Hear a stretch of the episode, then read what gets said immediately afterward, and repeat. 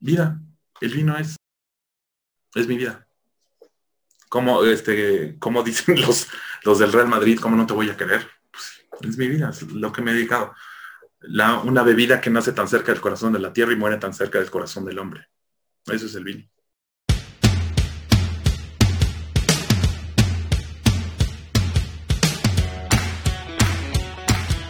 René Rentería es licenciado en Derecho, incluso tiene un posgrado en Impuestos Internacionales por la Universidad de Harvard. Sin embargo, la pasión de René por el mundo del vino lo ha llevado a formarse también en otras áreas como por ejemplo una maestría en negocios del vino, curso de wine marketing en Suiza y Estados Unidos, también como formador del vino de Jerez en España y certificaciones internacionales como las del Wine Set de Londres.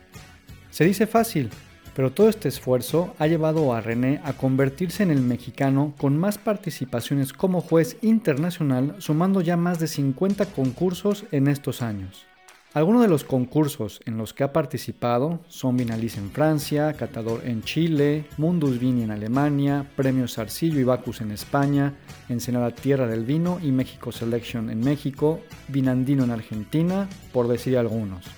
También es el único mexicano que participa como crítico en la Cata Prima en Burdeos, un evento donde se presentan los vinos a los compradores antes de que empiece su crianza en barricas. Estas ventas permiten a los propietarios vender sus vinos dos años antes de su puesta en el mercado. René es arquitecto de experiencias sensoriales y fundador de la empresa Wine Consulting en México una empresa que da consultoría para realizar diseño de carta de vinos para restaurantes nacionales e internacionales. Incluso ha obtenido reconocimiento por ello por revistas de talla mundial como One Spectator, entre otras. En este capítulo tenemos a un gran exponente en el mundo del vino, por eso, por décimo año consecutivo ha sido seleccionado como uno de los 25 líderes del vino en México por la revista Líderes Mexicanos. En esta entrevista damos un salto directamente a la experiencia de René participando como juez en los concursos internacionales y posteriormente hablamos sobre muchos mitos y paradigmas en el mundo del vino desde una perspectiva diferente y relajada. Te aseguro que esta sesión es por mucho una masterclass que a cualquiera le gustaría escuchar. En este capítulo podrás aprender cosas como qué son los concursos de vinos, cuándo surgieron y para qué sirven, qué vinos participan en ellos, qué aprende René en los concursos y las trampas que ponen en los mismos, por qué los grandes vinos no participan en estos eventos, cuántas medallas se dan en los concursos, puntajes y maneras de evaluar, por qué cree René que México no está listo para una denominación de origen, qué papel juega el maridaje en el mundo del vino, por qué el vino mexicano se dice que es caro y qué impuestos tiene en comparación de otros países. En definitiva, un gran capítulo para cerrar el ciclo del podcast de Breaking Wine este 2020. Después de que escuches esto, comenzarás un nuevo año con otra perspectiva del mundo del vino. Sin más dilación, no te cuento más, mejor te dejo con el gran René. ¿Qué tal René? Bienvenido al podcast. ¿Cómo estás Eduardo? Muchísimas gracias. Qué gusto estar aquí contigo y felicidades por el esfuerzo que estás haciendo, desde, sin olvidar México, desde una de las ciudades más hermosas de Europa, San Sebastián. Muchísimas gracias. Claro que sí, cuando guste, ya te dije, aquí tienes, no tu casa, tienes tu piso. Entonces, por aquí, por aquí andamos cuando guste, René. Claro que sí, será un placer. Pues el placer ya de por sí es estar aquí contigo, así que estoy a tus órdenes. Pues fíjate, René, que ya hice la presentación de tu carrera, de tu recorrido de todo lo que has aportado en el mundo del vino y más para México y ya se nos acabó el tiempo, entonces pues muchas gracias si nos quieres dejar tus pues, contactos. por, lo menos me brindar, no me voy de aquí sin tomar algo, aunque sea. No, un placer y un honor, un honor que estés por aquí, René. No, al contrario, gracias. Muchas gracias. Y bueno, pues antes de comenzar, como ya dijiste, yo estoy aquí en San Sebastián y ya sabías el dato, ¿verdad? Que a 15 minutos, 20 minutos de aquí está un municipio o un pequeño pueblo que lleva tu apellido, que es Rentería. Así es. ¿Verdad? Y en Vasco es Rentería. Mira, cuando llegué la primera vez a, me quedé en el Monte Higueldo, llegué a preguntarle al del bar, según yo, muy, muy dueño de la situación, para variar como típico mexicano farol y nada que ver.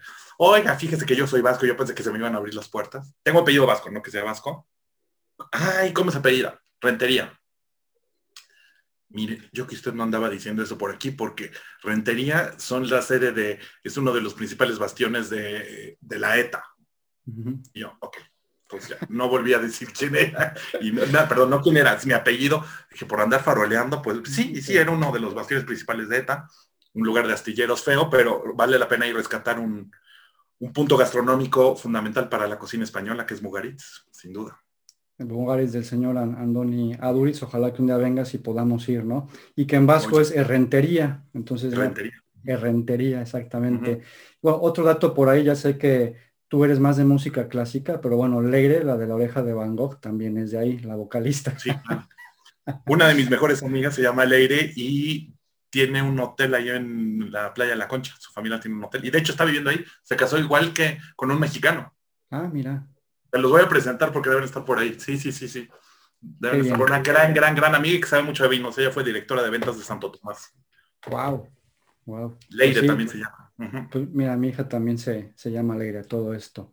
Eh, bueno. ahí en... luego, luego varias. En Rentería, fíjate que también hay una empresa de, de biotecnología y enfocada al tema enológico, tal vez no sé si lo conozcas, es una empresa francesa, se llama La Fort y ahí hacen eh, pues tema de todo lo que un enólogo puede utilizar para el proceso del vino. Es una empresa bastante potente de biotecnología, también está ahí en, Rentería. Entonces, ya tenemos... me llevas cuando vaya. Claro que sí, te paso la web, la voy a poner también en los enlaces para que las, personas vean todo lo que tiene, porque aparte está padrísimo, todas las cosas eh, que utilizan los enólogos, todo lo que, tipos de levaduras, lo que aporta, eh, los resultados que va a tener, tiene área un poco como de aprendizaje, está bastante interesante. Buenísimo, ¿no? Pues encantado, encantadísimo. Perfecto, René. Pues mira, en este podcast, como te había dicho, quiero que sea un, poco diferente. Yo sé que tú ya eres eh, como un artista en México del, vino, eres un líder, como la revista lo, lo dicen. Y en esta entrevista me gustaría ir un poco directamente al, tema ya del, vino, ¿no?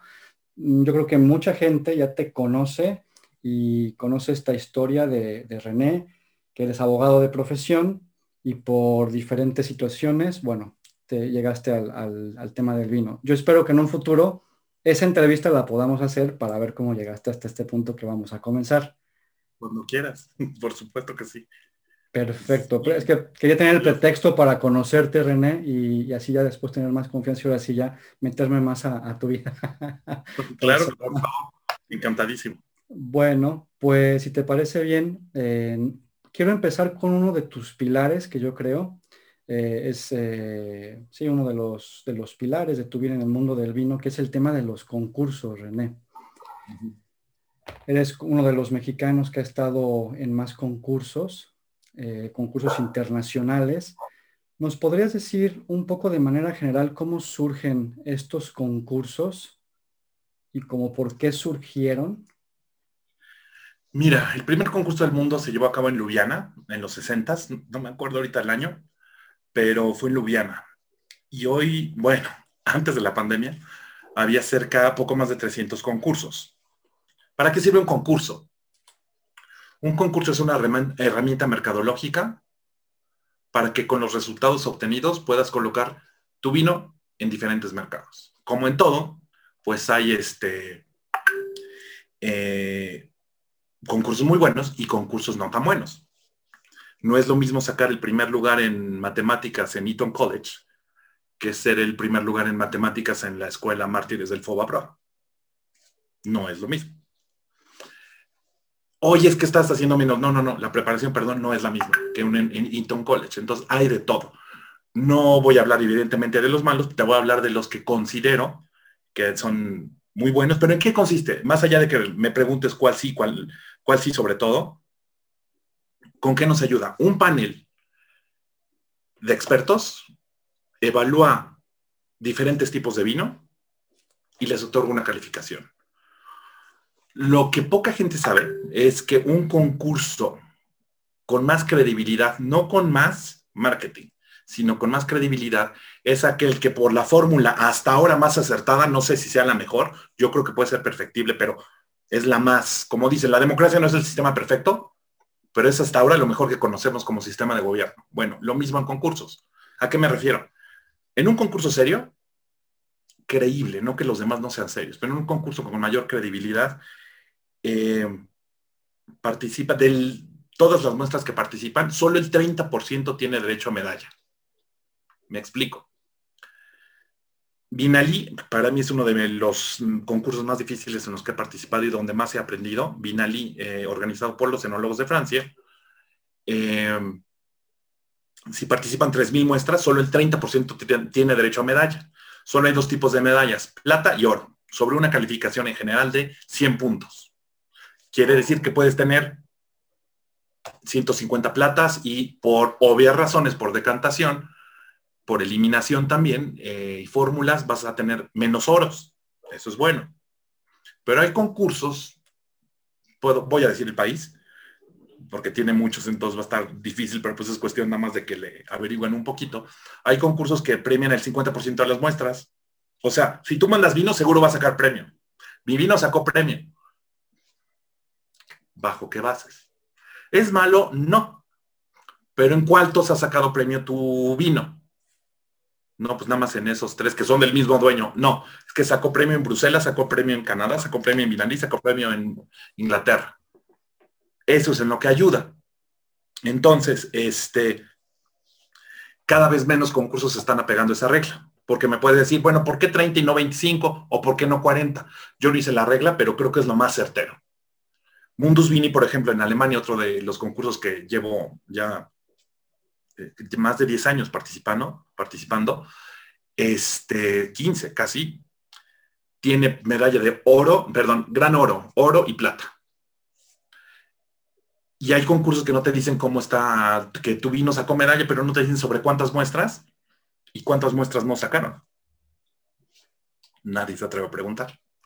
Es todo un tema, porque eh, pues todo el mundo quiere participar en el concurso, ya sea como juez, o todo el mundo quiere sacar medalla, ya sea como eh, participante, ¿no? Y no hay quien les informe a las bodegas cuáles concursos son buenos o no. Y desafortunadamente hay ciertos, bueno, no en todos los países, no voy a hablar de México, porque son varios, que dicen, es que no saqué medalla, pues que no le vieron a mi vino. Es ahí el tema. Entonces, a lo mejor hay alguien, un, un juez en un panel que no es muy bueno, pero se compensa con los otros jueces. Por eso es un panel, no es una sola persona. Algo que alguna vez escribí y cuando hablé en mi programa de radio sobre qué es mejor, Parker contra los concursos. La opinión de uno solo o la de varios. De hecho, está lo tengo en mi canal de videos de YouTube, cuando le pregunto a uno de los organizadores de Mundus Vini, un inglés, Robert Joseph, y le digo, ¿uno o varios? Nada más que hay un problema, bueno, no un problema, hay un, hay un issue, que es el tema de la mercadotecnia. Parker, o sea, ¿cómo Parker va a evaluar mi vino?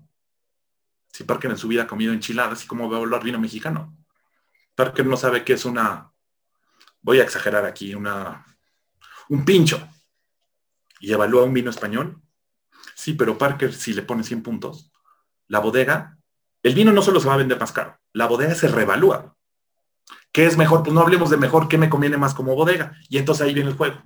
Entonces, a final de cuentas, un concurso me ayuda a colocar mi vino en diferentes mercados, porque yo como comprado, como vendedor de vinos, como el área de ventas de una bodega, llego con el comprador del corte inglés, de Galerías Lafayette, de Walmart, de la Europea, de City Market, y mira, sacó estos premios.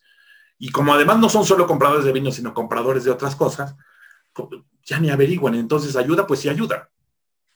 ¿Te ayuda que te cuelgues tus medallas que obtuviste en el Instituto Patria? Pues sí. Pero pues es mejor la del MIT, pues sí, pero pues en el, en el Instituto Patria obtuve 20 medallas.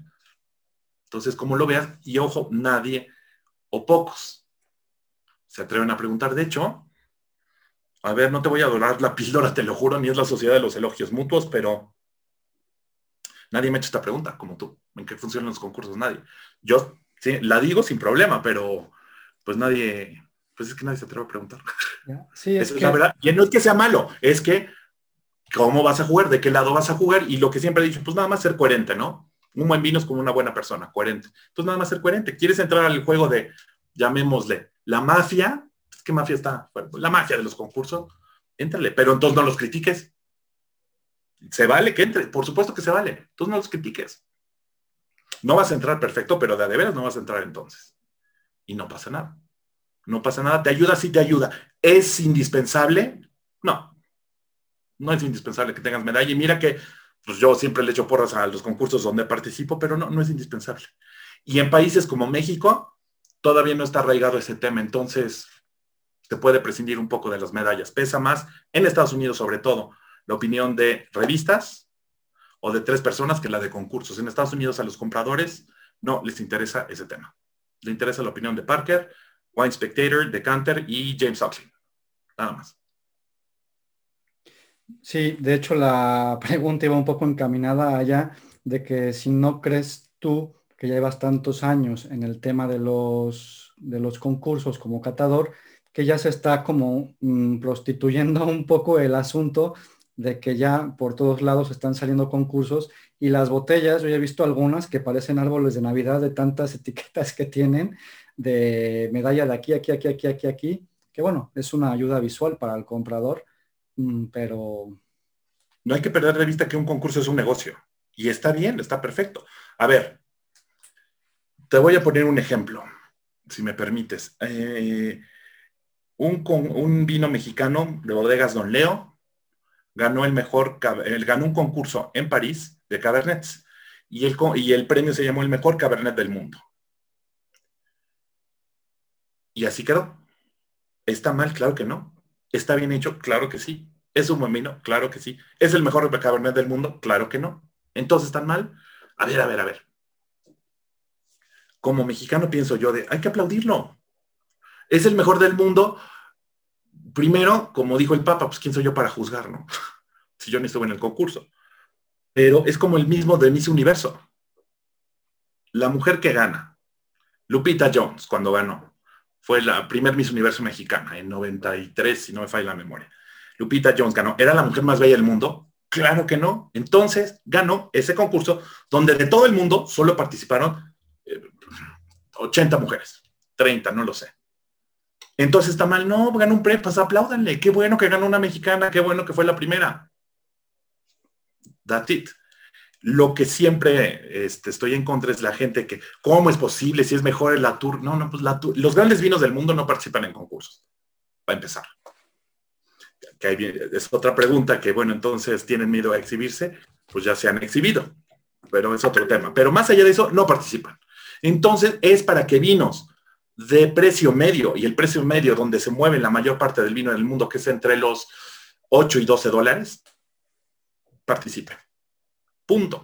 Y al participar, si obtienen un reconocimiento, lo vean. Y si es una bodega madura y no sacó premio, es porque no saqué premio. En un concurso como el eh, Mundus Vini en Alemania, te invito a que te metas un día a su red. Mundus Vini te dice, por ejemplo, métete de su red y ve México, te dice los que ganaron, ¿por qué ganaron? te da un perfil sensorial. No hay un solo concurso en el mundo que lo haga. Alemanes tienen que ser. Mira, mira entonces, y empiezas a sacar una media. Mira, todos los jueces están valorando ahora más, estoy inventando, están valorando ahora más el tema de la frutalidad que la madera. Porque los vinos que tienen gran oro tienen madera baja, en percepción de todo el jurado. Entonces eso te da, es un tema de muchas matemáticas y bueno, te voy a hablar desde un punto de vista muy totalmente egoísta para mí es una oportunidad de aprender.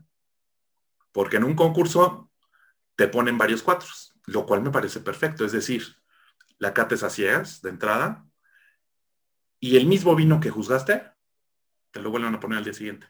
No sabes en qué orden y no sabes cuándo. Si le pusiste una calificación como juez de 86 y al día siguiente le pusiste 87 u 85, la variación es totalmente válida. Pero si le pusiste 86 y el otro día 98 o lo reprobaste, no tienes idea de cómo catar.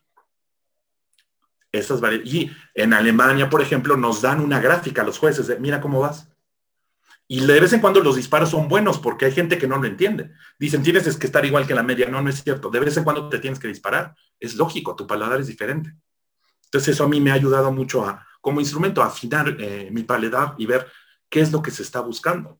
Porque también he visto a grandes, a notables, famosos y famosas, personas y personas que se han cuatrapeado con vinos. En México y en, no es echarle a México, ¿eh? en Alemania, un super juez eh, holandés que insistía que los vinos eran pinotage hasta que lo tuvo que callar el presidente de la mesa y los vinos no eran, ninguno era pinotage, eran merlot chilenos. Ahí te das cuenta. Sí, de hecho, parte de lo que venían dos preguntas que ya me las respondiste. Una es la de los mejores vinos del mundo nunca participan en concursos. ¿No? Yo creo que, pues sí. Participaron, exhibieron el juicio de París. E, exactamente, ¿no? El, tema del, juicio de París, que también eso por ahí lo tengo también apuntado, pero bueno, ya nos aclaraste que sí, que los mejores vinos ya son los mejores, por alguna razón, ya están en, esa, en ese escalón. Y dice, ¿para qué me meto a, que me juzguen? No me, igual una de esas igual me descalabran. Quiero ver a Screaming Eagle que se atreva mm. a, participar en un concurso. No va a sacar esos 100 puntos. En otro día, of the record, te cuento cómo obtuvo los 100 puntos Screaming Eagle. Sí, por ahí leí una, una historia medio macabra. ¿Nos las puedes contar así rapidísimo? Es que yo no estuve, te tengo que averiguar, pero me contó quién estuvo ahí, un gran amigo mío, que por cierto es español, uno de mis grandes maestros, me contó. Y entonces, para no darte el chisme, porque sí tengo los datos, dártelo, pero este estuvo en el momento, en pocas palabras, que dijeron, sí, vamos a darle 100 puntos, como por aclamación, como antes decía con el Papa, para elegirlo en el conclave, aclamaban todos sin votar, no, espérate, ¿cómo por aclamación tienes que ponerlo por escrito? No, no, no, sí, 100 puntos. No es que sea un vino malo, porque en México ten, como opinólogos y comentócratas tenemos la tendencia de, de irnos a una postura maniquea. Ah, no es, entonces sí es. No, espérate, güey, hay grises. Es decir, con lo que te estoy diciendo no, te, no quiero decir que ese muy buen vino eh, sea malo. Sino, no, no, no, no es, no es Dios. No es Dios. Entonces, y se vale, porque aquí sí hay un tema de subjetividad muy fuerte pero también hay un tema de objetividad que tienes que tener el profesionalismo para poder juzgarlo. Y es ahí lo más difícil, lo más difícil. Perfecto. Regresando un poco al tema de las medallas, René, dices que se premian, mm, bueno, en algunos concursos hasta el 80% de los vinos obtienen medallas, en otros 30, y eso es algo que la gente a lo mejor no tiene en mente, porque este ganó medalla, medalla de oro en decir, puta, fue el mejor de todo el concurso, pero no, puede haber muchas oro y muchas plata y muchas bronce, ¿no? Claro que hay lo mejor de lo mejor en ciertos concursos. Y yo creo que uno, si me permites comentar, un, dos de los momentos más, pues más felices o que más, más gratificantes que me ha dado eh, haberme dedicado a este tema fue en concursos y fue con ese tema, es decir, siendo lo mejor eh, de lo mejor. Me explico. Primero, en Vinalí 2013, París, ahí o es plata o, es oro, y son durísimos.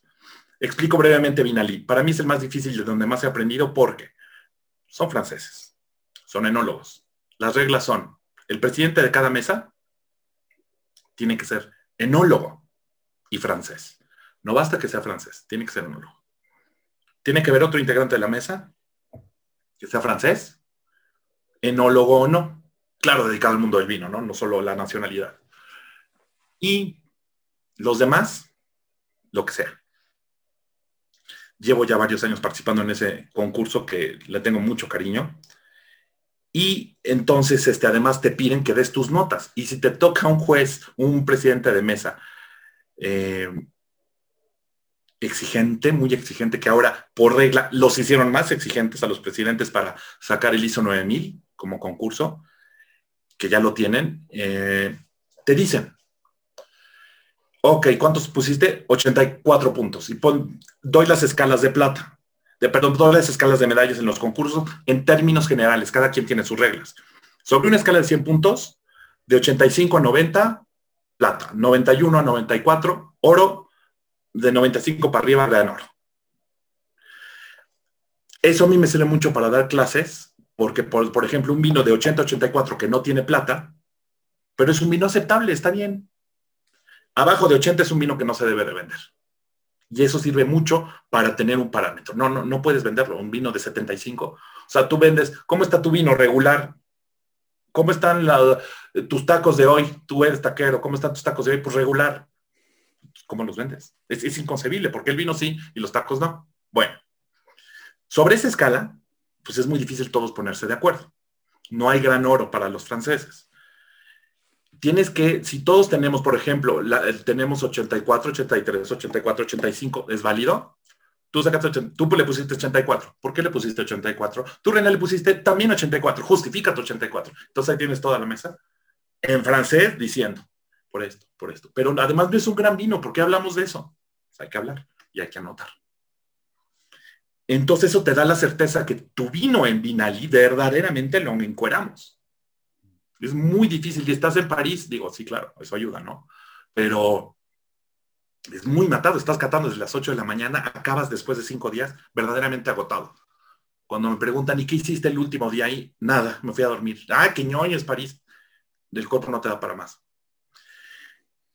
Ese día, en el concurso de 2013, eh, llegan al final, siempre de cada sesión, llega la, presidenta del jura de los enólogos de Francia y te dice, ¿de dónde eran los vinos? pues, empezado a decir las idioteces que se te ocurren. Entonces siempre me espero que digan todos porque yo no, medio los perfilas si es nuevo mundo, viejo mundo. Yo no soy tan preciso, a mí no me sirve y no me interesa. Y entonces, ¿de dónde? Pues son del Nuevo Mundo. ¿De dónde? Eso? No, no, sé, Beatriz. Pues tienes uno de México. Ah, pues no le dimos medalla. No, nadie le dio medalla al de México. ¿De dónde es? Pues Valle de Parras. ¿Quién? Pues Casa Madero. Es el único. En 2013. ¿Verdad? No sacó medalla. Y entonces, eh, en la noche, en la cena de gala, es de los pocos concursos que premian ya a lo mejor de lo mejor, es decir, el mejor vino por categoría, el mejor blanco, el mejor tinto, el mejor rosado, el mejor espumoso, el mejor dulce, bla, bla, bla, y otras tres. Y entonces, en, ¿cuál fue en el de Pavillon, uno de los restaurantes más notables de París, atrás del Grand Palais en los Campos Elíseos, junto a los Campos Elíseos, eh, pues llegas a la cena, súper bien, y dicen, bueno, viene el presidente de la OIB, porque la OIB, los mejores concursos, creo yo, los más serios son los que tienen el aval de la OIB. Ojo, todo te cuesta, el aval cuesta, lo cual es lógico, ¿no? Me parece perfecto, porque tiene un costo que vaya alguien de la OIB, entonces a mí me parece justo. Y dicen, bueno, vamos a empezar, vamos a dar el mejor vino blanco de la competencia de Vinalí. Y el mejor vino blanco seco de la competencia Vinalí, le vamos a, pedir que dé el premio el presidente de la OIB, Federico Castellucci en ese entonces, y le pedimos a René Rentería que pase a recoger el premio. Yo como buen mexicano gorrón, pues yo estaba en el postre pidiendo doble postre, ya sabes, haciendo mi amigo el mesero para que me sirva más, pidiendo que me sirviera más. Y... ¿Cómo? Sí, pásele. Y el mejor vino blanco de la competencia es un vino Chenin Blanc 2012 de Casa Madero. Wow. ¿Cómo? ¿Con cuánto? 87 puntos. No creas que 90, 87.4. Se me cayeron los calzones. ¿Cómo? René, ¿qué opina? Ah, pues gracias, muchas gracias a todos. Los quiero decirles que esta es la bodega más antigua de América. Y el vino cuesta, en ese entonces costaba 136 pesos. Se me cayeron los calzones. Lo hice trending topic en ese entonces.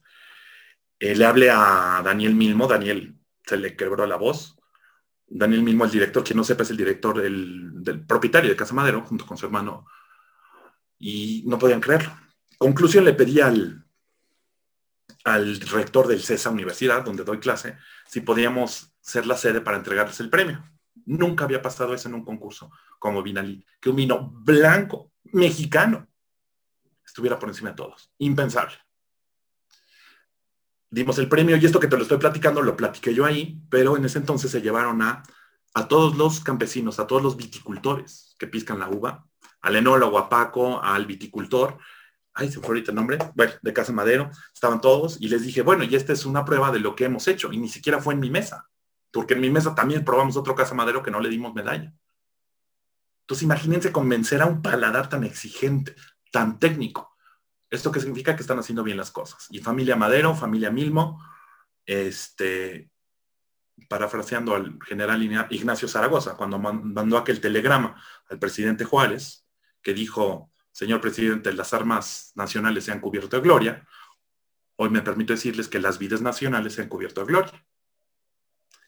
la publicidad de Casa Madero era una botella de Chenin Blanc. Ahí tengo yo una, que no le he abierto la abriré próximamente con la familia Milmo, si me dejan. Entonces estaba una botella de este vino, la Torre Eiffel, y el eslogan decía, el mexicano que conquistó Francia. Aplausos. Paco estaba feliz, el enólogo. No, no, no, eso fue, para mí fue algo grandioso. Y unos años después, en 2017, que también está grabado, está en Facebook, en mi Facebook personal, en Facebook personal, fue en Mundus Vini, me tocó ser presidente de mesa. Ahí sí es estricto, pero no es tan estricto, donde llegué y René, te toca ser presidente. No, pero yo no soy enólogo, pero lleva siete años en el concurso, algo debes de haber aprendido, ¿no?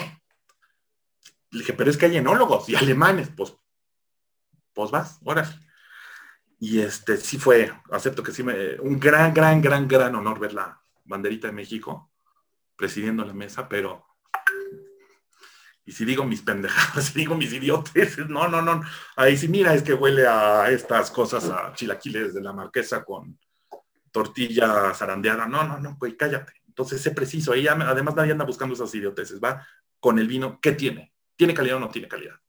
Y si la tiene, ¿por qué la tiene? Y si no la tiene, ¿por qué no la tiene? merece una medalla, es todo un tema. Bueno, nos tocaron, ese concurso te dice qué uva es, porque en un concurso, ¿qué sabes tú como juez? La uva, no es, perdón, el año, el color, el contenido de azúcar, si tiene barrica, nada más. Y en Mundos Vini te dicen la uva. Yo creo que ayuda, siempre a favor del vino, no lo veo mal, porque te traen una Frau Burgunder, por ejemplo, y chingados es una Frau Burgunder? Sí, sí, ok, es, austriaca. Y a mí no me dicen nada de eso. Pero si te dicen eso, te, ah, pues mira, en México no está, en Chile tampoco. Lo más probable es que por el nombrecito sea alemán, entonces empiezas a perfilar. Ah, entonces no va a ser tan estricto porque le falta alcohol. Ah, te ayuda mucho a perfilar eso. Bueno, nos tocaron Ciras, era el último día. Y en uno, estaba yo así dudando. Le puse 97 puntos saco la media, me dan sus calificaciones y les dije, oigan, estamos en 94, no va a alcanzar el gran oro. Los conmino como presidente de mesa, tienes la obligación, puedes convenir de, estarían ustedes de acuerdo en subirlo y a todas las mesas nos gusta dar un gran oro, obvio. Sin problema. Claro, René, dame, ¿cuánto necesitan? Dos Sin saber qué vino era. Como era el último día, siempre cuando soy presidente de jurado, eh, de comisión, me gusta brindar con el mejor vino de ese día. Entonces volví a pedir el vino eh, lo serví, ya, ya, ya acabó el concurso, era el último día, y este, me dice una enóloga brasileña que estaba en mi mesa, que trabajó en Luis Roderer, me dice, oye René, ¿qué vino es? Le dije, no, pues no se puede ver. Me dice, no, no, ya entregaste las calificaciones, no estás violando ninguna disposición. A ver, levanta. Pues, le digo a, la niña que nos servía, a ver, ¿me dejas ver? Casa Grande, Cirá, 2013 mi mesa, presidiendo yo, jamás, yo darle un gran oro, pues es también suerte, también tiene, es un poquito de suerte. Pues eso es grande. Nunca un vino mexicano ha sacado un gran oro en Mundus Vini, a la fecha, más que ese. Entonces, pues es una de las grandes satisfacciones y también te, de, bueno, me da una idea hacia dónde van las cosas. ¿Y quién es el que aprende? Como te dije, realmente el que aprende soy yo. El que realmente están juzgando es al juez que tanta coherencia tiene. Entonces, para mí es como los, para un médico, los, ¿cómo se llaman? No los concursos, los, seminarios a los que asiste, que tiene que asistir un médico para actualizarse, para mí es eso. Entonces, estar actualizado en el tema de análisis sensorial, para mí ha sido básico. Básico y pues creo que sí te da una ventaja competitiva y sobre todo entender mejor un producto que tiene tanto esfuerzo atrás, ¿no? Como es el vino. Excelente, René, qué buenas historias. De hecho, me vas contestando las preguntas que ya tiene aquí apuntados, porque una de ellas era cuáles han sido tus, tu momento más emotivo o alguno de los momentos más emotivos eh, participando en estos concursos. Supongo que ya lo has respondido con esos dos concursos, ¿no? Sí, sí, sí, sí sin duda. Entonces esa ya la, la, voy a tachar por aquí. Eh, oye, René, y por ejemplo, si alguien quiere ser eh, participar más bien, bueno, si alguien quiere ser catador, pues que se meta a, pues a estudiar lo que se necesita estudiar para ser catador, ¿no? Pero para participar como catador en algún concurso, tú comentaste que a ti en su momento, hace muchos años, te invitaron, ¿no? Qué buena pregunta. Actualmente, Digo, oye, yo quiero participar en un concurso, ¿a dónde me inscribo? ¿A dónde hago exámenes? Qué buena pregunta. Palancazo, o le hablo a René, oye, échame la mano. Mira, te voy a ser sincero. Cuando la persona que me inspiró para, para meterme al tema del vino, veía que iba a concursos, yo dije, yo quiero, yo quiero, yo quiero eso. Y le hice la misma pregunta y se hacía menso. Oh, no. Y un día me dice, Renecito, en Chile me están pidiendo mandar un mexicano para catador, así se llama el concurso, catador. ¿Quieres ir? Por, por, supuesto que sí. O sea, a la primera. No entiendo cómo me mandó con tan poca preparación. Llevaba yo ya ocho años en el tema del vino. No, no, no, pero el tema del análisis sensorial es otra cosa. Pero pues tienes que empezar. nunca vas a empezar siendo un Rolls Royce. Nunca. No empiezas manejando un Rolls Royce. No empiezas cantando en el Metropolitan o en la escala de Milán. No empiezas así. Así no se empieza. Pregúntale a Cantinflas. ¿Dónde empezó en una carta? No. Entonces, me mandó, tuve suerte. Yo creo que la mayoría de las veces, va a ser muy atrevido lo que voy a decir porque nunca me lo han preguntado. Lo que voy a decir es este, suerte. Tienes que estar en el momento justo, en el momento ideal, porque sí estoy convencido que las oportunidades tocan a tu puerta, pero no te suplican. ¿Por qué? Porque voy a poner tu caso si me permites. René, yo quiero ir a Alemania, ¿cómo le hago para participar? Pues déjale, digo al director del concurso, a Cristian. Si él quiere. René, entonces, ¿cómo participaste en tantos concursos? Y hoy, pues, soy el mexicano que en más concursos ha participado.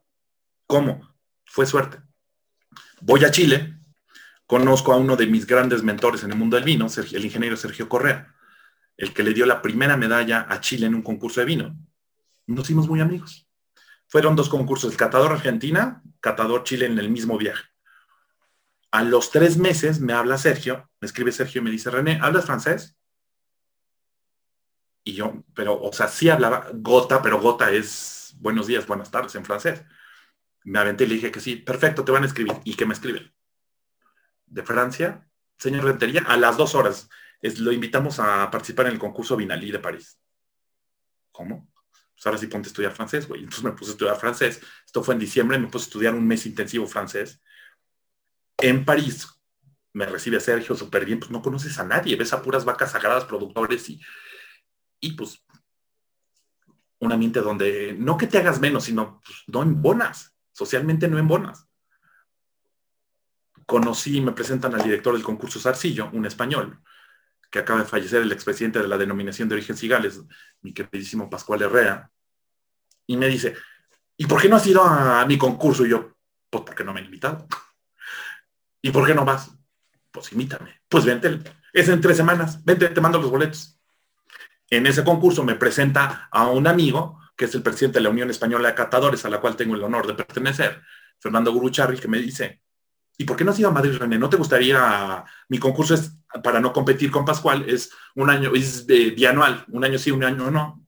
Bueno, me invita a Vinali, me invita a, a, Bacus en Madrid. Y así. Entonces, es irónico, yo primero hice carrera, se puede decir, fuera de México que en México. Entonces de repente me conocían en asociaciones porque pues trabajaba con ellos, te empiezas a hacer amigo en Argentina, en, en Alemania, en Francia eh, o España, por supuesto, antes que México. En México cuando ya llegaba decía, ya voy a un concurso. Mm, ah, ok. Si te, no que me pelucearan, sino de, ah, pues chido. Oye, es que estoy en una sociedad gastronómica y me postulé para presidente de la sociedad gastronómica. Soy el primer mexicano que lo hace en el País Vasco. Ah, pues felicidades, Eduardo. Suena bien. ¿Y qué es una sociedad gastronómica? Pues es lo mismo. Nadie sabía. Y de repente llegó el boom. Lo cual es bueno, porque quiere decir que México entró en la jugada internacional, no es crítica. Fue parte de mi crecimiento y también, eh, pues como marca fue lo que te ayuda a colocarte, ¿no? Como marca personal es lo que, parte de lo que me ayudó a colocarme. Y pues si te vuelves muy especial en el tema, no, no especial, te vuelves muy exigente en el tema del análisis sensorial, pero también muy consecuente y sobre todo, creo yo, muy medido en el tema. Por eso no me gusta tanto sí te critico un vino en corto, pero exhibir a alguien, no, públicamente difícilmente me vas a ver. Digo, a menos que hagan fraude o que eh, usen, no le paguen bien, exploten a mujeres o a niños, los voy a exhibir. No lo he visto, pero a menos que hagan eso, jamás voy a, en un medio público, criticar a, a un vino. En corto, insisto, te puedes decir lo que tú quieras. Decir, este vino está mal hecho por esto, por esto, por esto. Pero no porque hay un esfuerzo muy grande y nadie es un mal vino por querer hacerlo. Y pues qué bueno que está cambiando. El mundo se está adaptando. Oye, René, este, ya bueno, nos, acabas de platicar cómo fue que comenzaste. Ya ligamos con la última parte de la idea anterior, que fuiste presidente de una, de una mesa en Alemania. Y entrando un poco a la opinología, como tú, tú dices, en el tema del, de la cátedra de los concursos, pues llega un momento en, el que tú debes de defender tu postura. Supongo que, e inclusive lo llegaste a comentar en alguna entrevista, que las calificaciones que vas poniendo, pues te vas sobre la media como para que no seas la calificación atípica y que te digan, oye, ¿y por qué pusiste tan malo o tan bueno, no? ¿En qué momento te sentiste tú que dijiste, pues ahora sí, voy a, o sea, esto está mal hecho o esto está muy bien y me voy a aventar un tiro? Pues mira, muy buena pregunta, Eduardo. Este, cuando empiezas, una de las recomendaciones de una enóloga española, muy famosa, amiga mía, dice, vete por la media, no te equivoques. Cuando manda a sus niños, no voy a decir quién es para que no digan, ah, quien me conoce sabe de quién estoy hablando. Y en tu medio la conocen perfecto este, te dice, vete por la media, no te quemas. Sí, porque empezaban, obvio, hablo del caso René Rentería. Imagínate, Chile, un vino, no sé, 88, 88, 88, y yo, 96. Y nadie te dice nada, nadie critica, entonces todos son muy atentos y bueno, los chilenos, adoro Chile, o sea, yo conocí Chile con ese concurso estás haciendo y escribiendo, perdón, pendejadas, sin sustento. Yo, ¿por qué? Y en eso dicen, es que... ¿Quién invitó a este güey, no? ¿Quién invitó a este güey? Porque no te vuelven a invitar y dicen, sí, está muy piracínico, ¿no? Uy, ¿qué?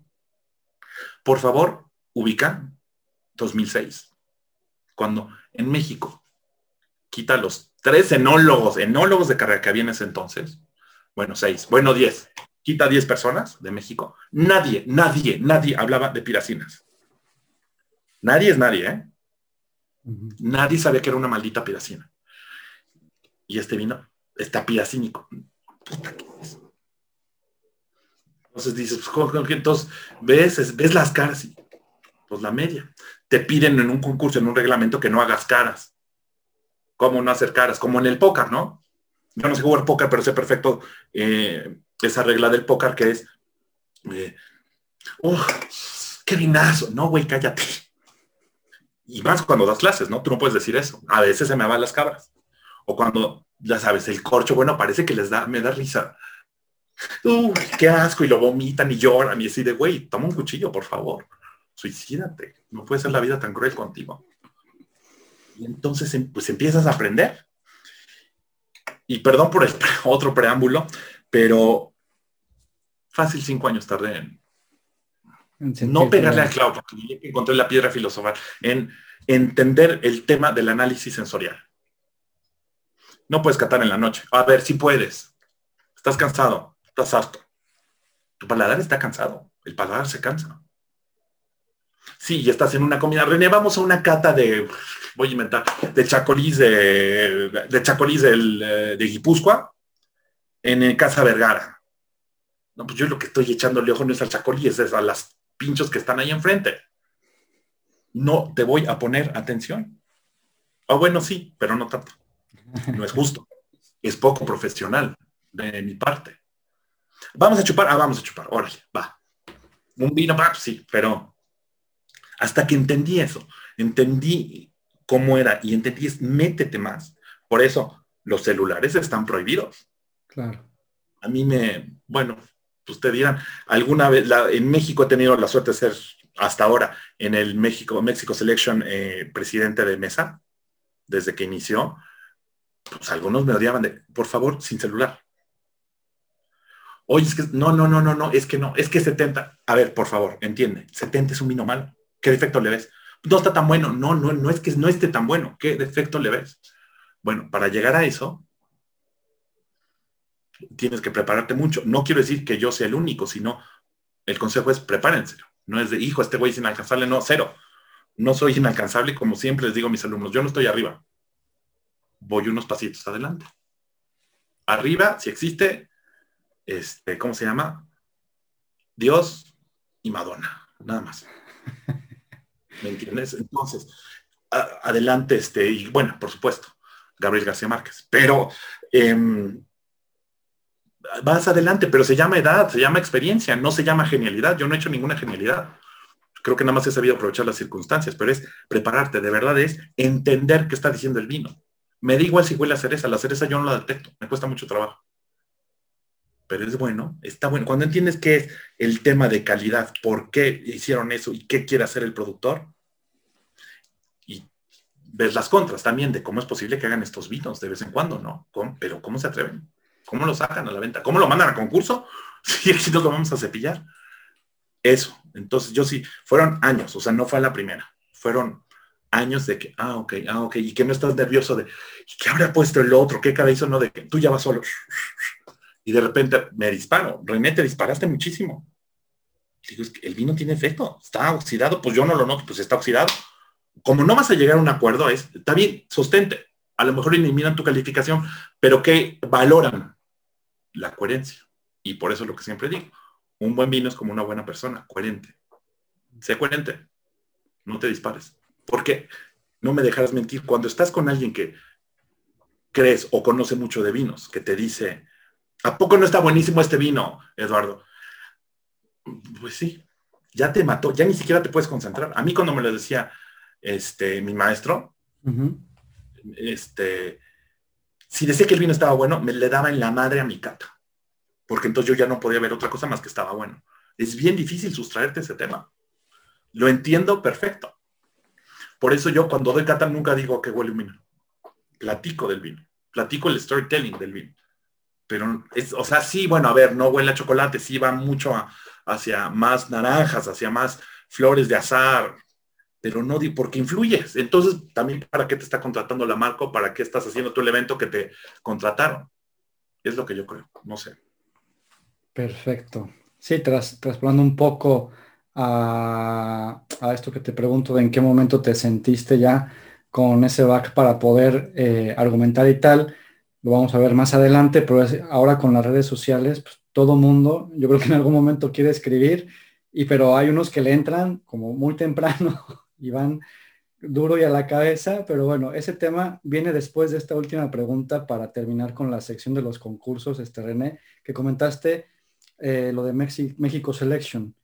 Aquí tengo eh, un par de preguntas sobre este evento, que es eh, que nos expliques un poco por qué, es, por qué el nombre y por qué va el concurso mundial de Bruselas, ¿no? que mucha gente dice, pues si es de México, como por qué le meten eso? ¿Son los que organizaron, patrocinadores? ¿Cómo fue eso? son los dueños del concurso y también es para darle proyección internacional. Me parece perfecto. Si tú dices, soy consultor en negocio de vino, ¿Es qué? Eh, ¿A qué te dedicas? Wine business. Ya te entendieron.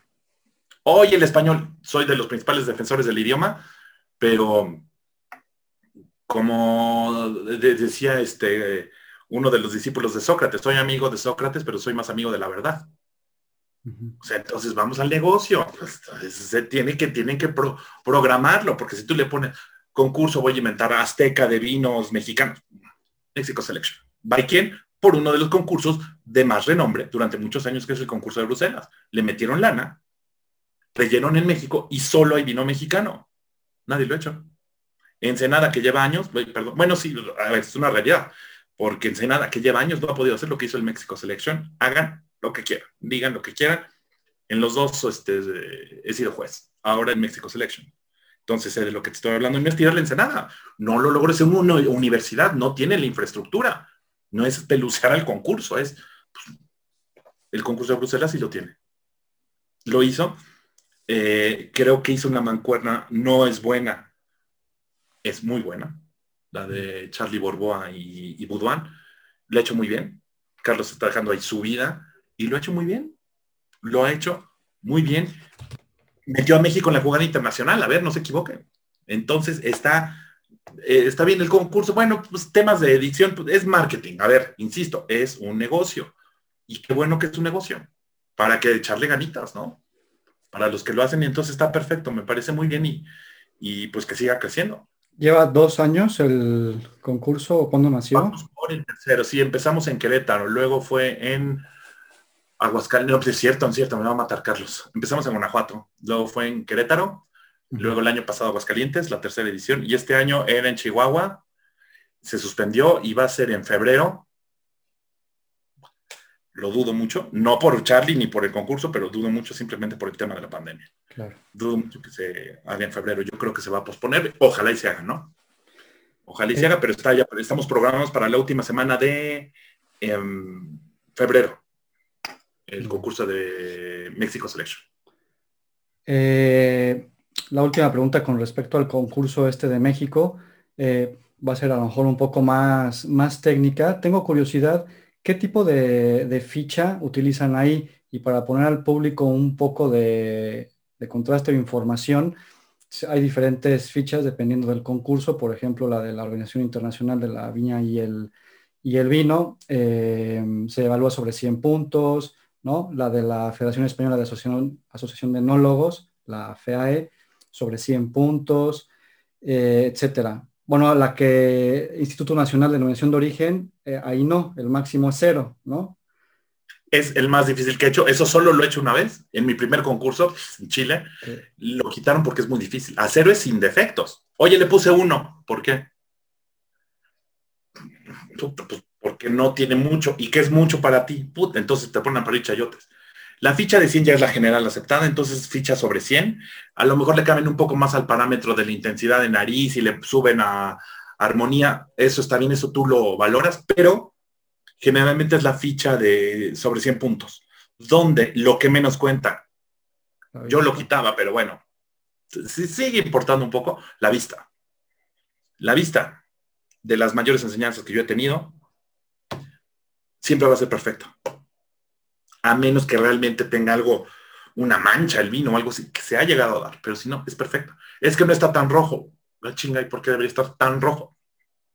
¿Qué parámetro es para ti el rojo? Y, perdón, ¿eres daltónico? No, no soy daltónico. Bueno, y entonces, ¿qué estás esperando del rojo? En la- en el- o sea, yo en, en vista siempre le doy perfecto. Y como siempre digo, eh, hay un principio de derecho que dice, cuando hay una duda si el reo es culpable, siempre la duda a favor del reo. En latín dice indubi, indubi, indubi pro reo. Yo le digo en el vino, indubi pro vino. Si hay una duda de que, a ver, no está tan amarillo o está medio amarillo, ya pónselo perfecto, indubi pro vino. Siempre a favor del vino. Dáselo. No eres Dios, dáselo. No pasa nada.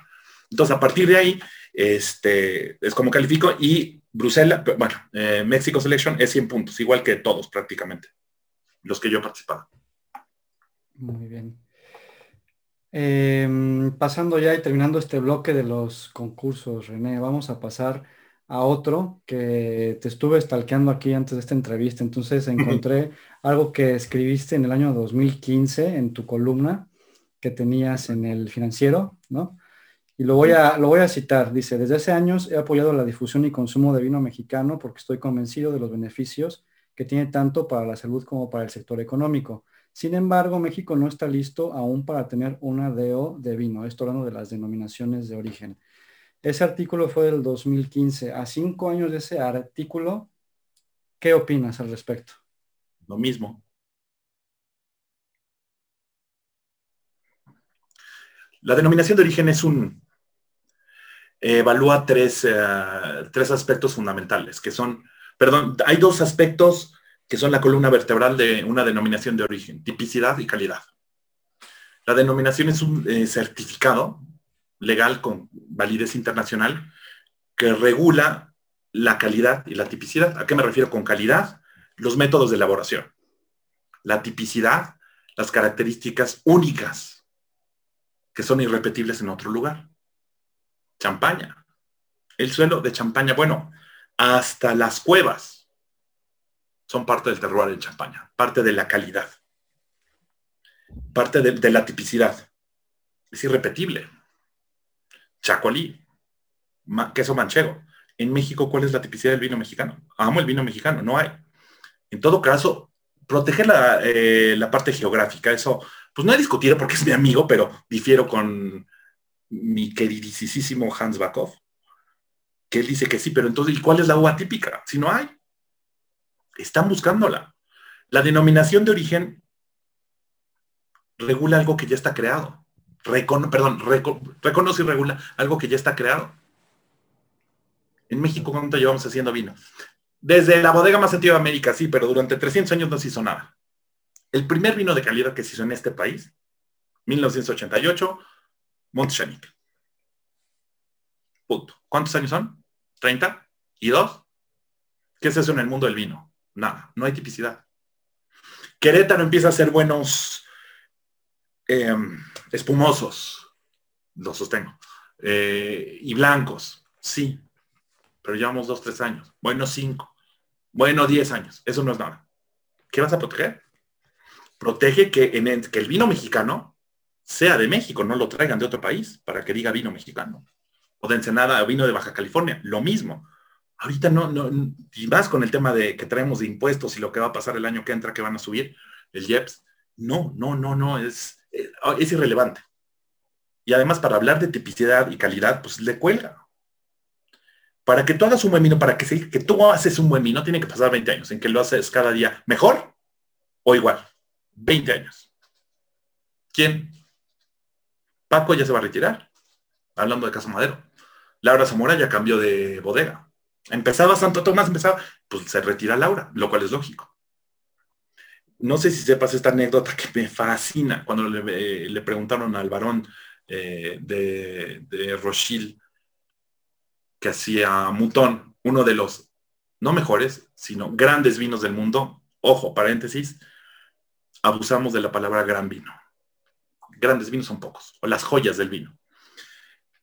Este que hace Mouton Rochelle, que es una de las joyas del vino en el mundo, le preguntaron, oiga, ¿es difícil hacer un gran vino? Y él dijo, no. Lo difícil son los primeros 200 años. Muy buena. Entonces, falta, hay que luchar. Lo que vas a hacer ahorita por el vino mexicano, no lo vas a ver los frutos. Ojalá te dé para comer, pero no vas a ver los frutos. No lo vamos a ver. ¿Tú crees que no vio los frutos de Casa Madero? Perdón, te interrumpí. Sí, no, que si tú crees que a México le conviene entrar en un tema de estos de denominación de origen a largo plazo, mediano largo plazo, si le conviene entrar a un tema de denominación de origen. Cuando encontremos la tipicidad, sí. Claro. Yo primero es protegería, protegería, protegería, perdón, protegería geográficamente eh, las zonas. Nada más. Eres de zona, eres una como el Van de PI, que era antes, que ahora, ¿cómo se llama? Este, ¿cómo se llama? IGT, indicación geográfica, es lo que yo haría aquí en México. Nada más. Porque eh, apenas estaba, estaba leyendo un poco sobre el tema de, de Rioja haciendo un, diplomado y tal, y me topé con un artículo buscando esto de las denominaciones, a donde hablaban que en el 2007 permitieron que se metiera la Chardonnay y el Sauvignon Blanc en la denominación de origen calificada Rioja, ¿no?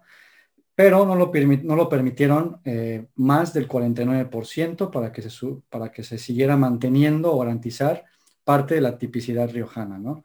Luego en 2016 ampliaron el catálogo este, con, estas, con estas uvas y era algo que no sucedía desde 1926, ¿no? Entonces, inclusive en ese entonces se solicitaron nuevas plantaciones para, y aquí una frase, para intentar recuperar el mercado de los blancos, ¿no?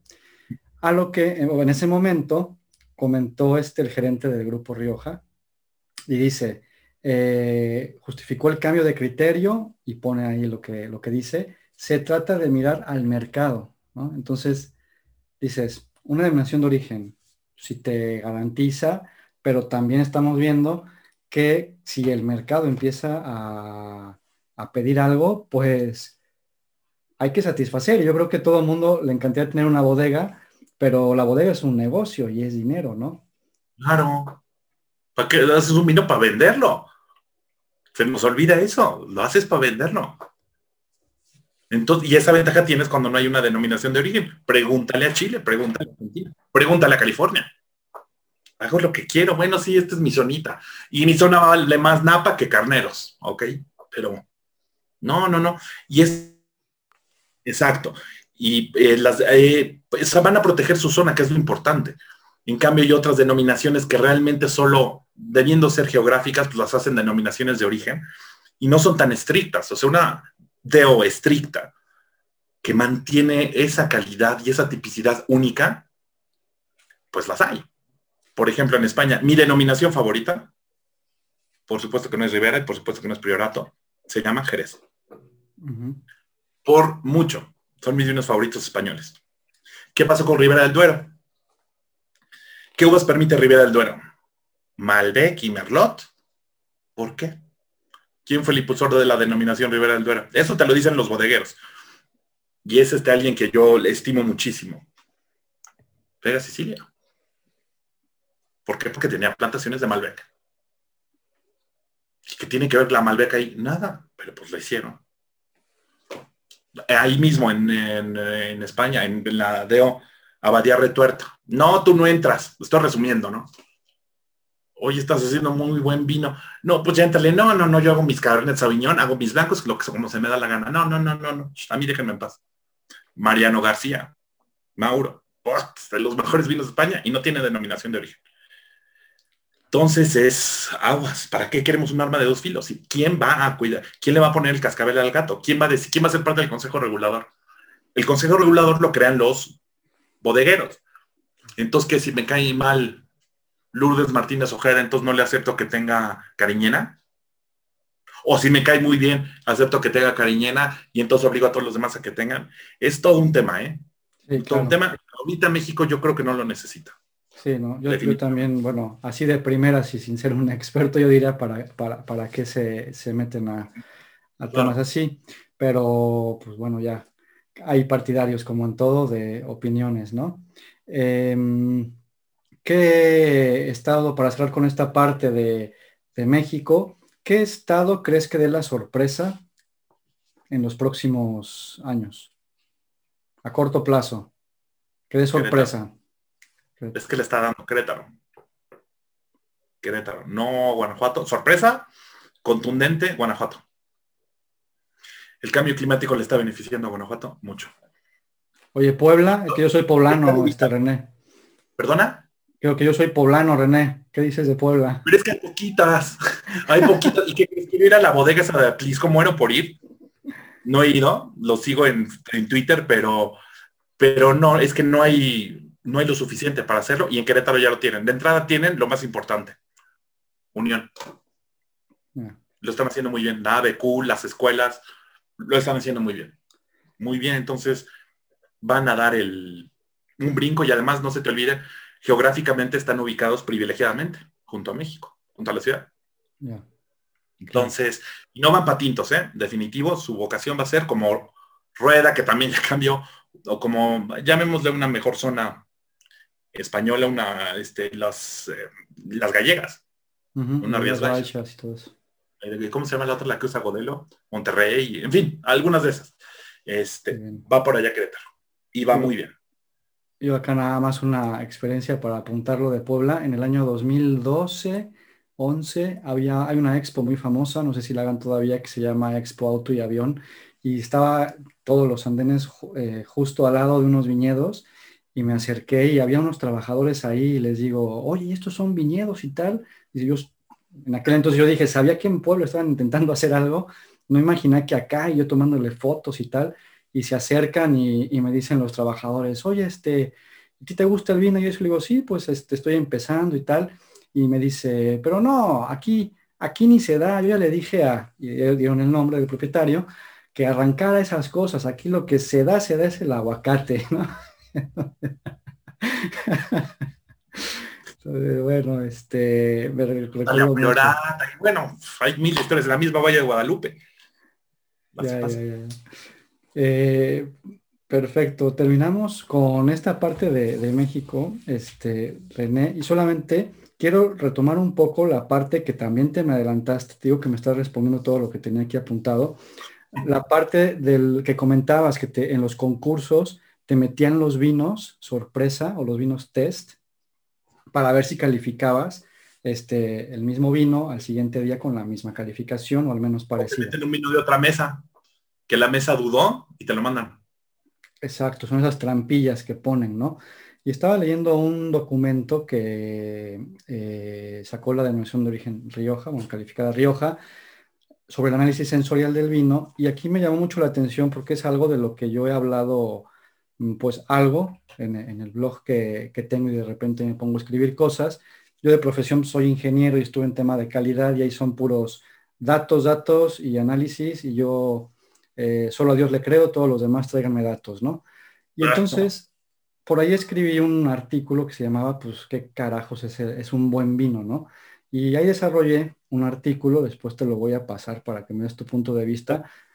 Y, entre, y en parte de ese artículo yo comentaba la repetibilidad y la reproducibilidad de la opinión de una persona en cuanto a un vino, ¿no? Y mi hipótesis era, una misma persona puede calificar el mismo vino de la misma manera y entre los panelistas pueden reproducir también esa eh, calificación, que yo creo que tú ya me lo estás respondiendo, que en teoría se tendría que hacer.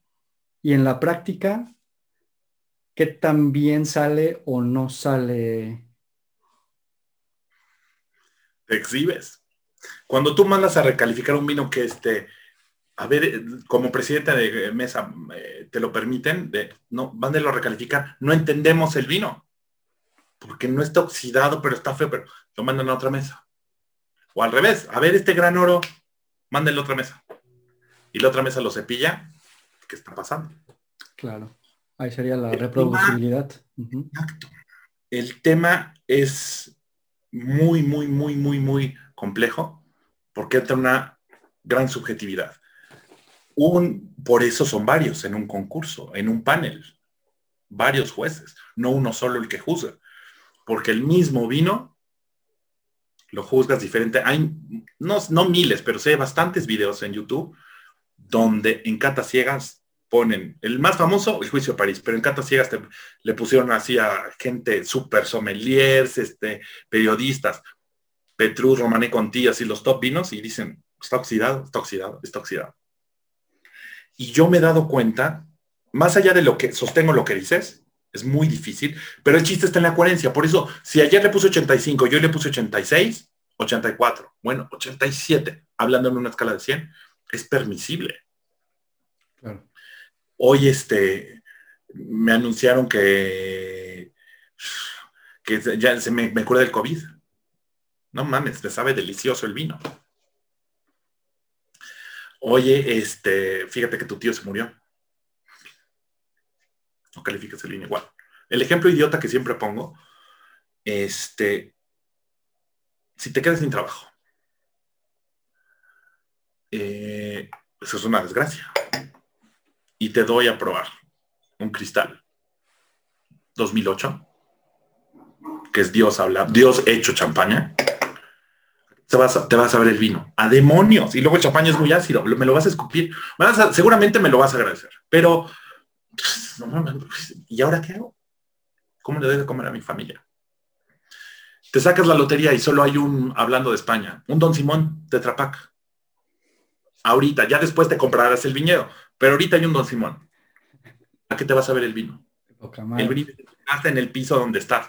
Porque además no tenías ni copas por X razón. Entonces, hay vaso. ¿A qué te vas a ver el vino? Poca madre. El mejor vino de tu vida el profesionalismo está en reducir esa parte de subjetividad lo más posible.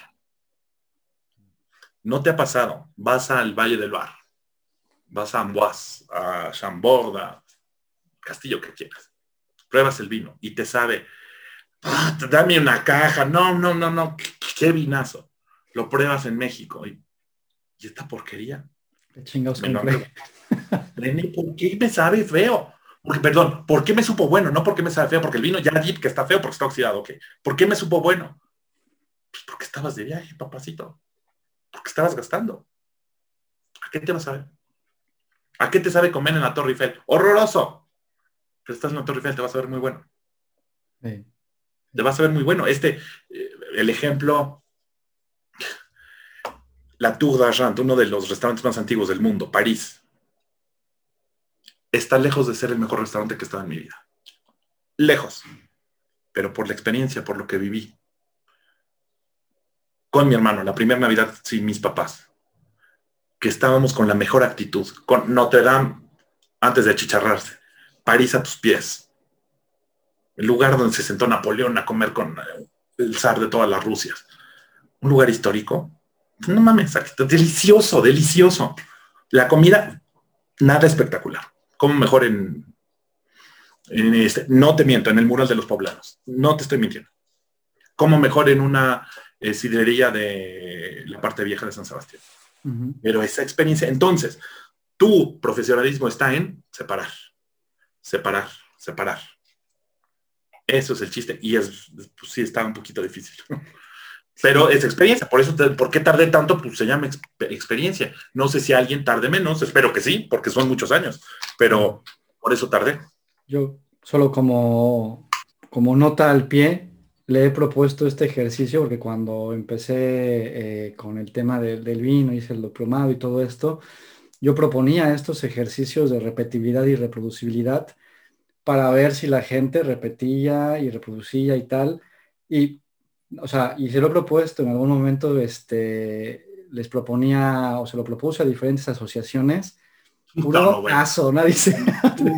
Pues también tú estás viendo y no ves. Y sabes a quién se lo propuse también? Se lo propuse a una persona que representaba a una marca de copas muy famosa, que evidentemente decían que, ¿no? Con lo que van de que la copa influye, el cristal, la forma, todo esto. Y decía, bueno, vamos a hacer un ejercicio, ponemos esta misma copa, vamos a hacerlo a ciegas. Le había hecho todo el diseño de experimentos que se le llama y al final me dijo, sí, se ve muy bonito, pero no, gracias. Para ver si reproducían y repetían cuando una copa de las suyas llegaba a la nariz del, del catador, ¿no?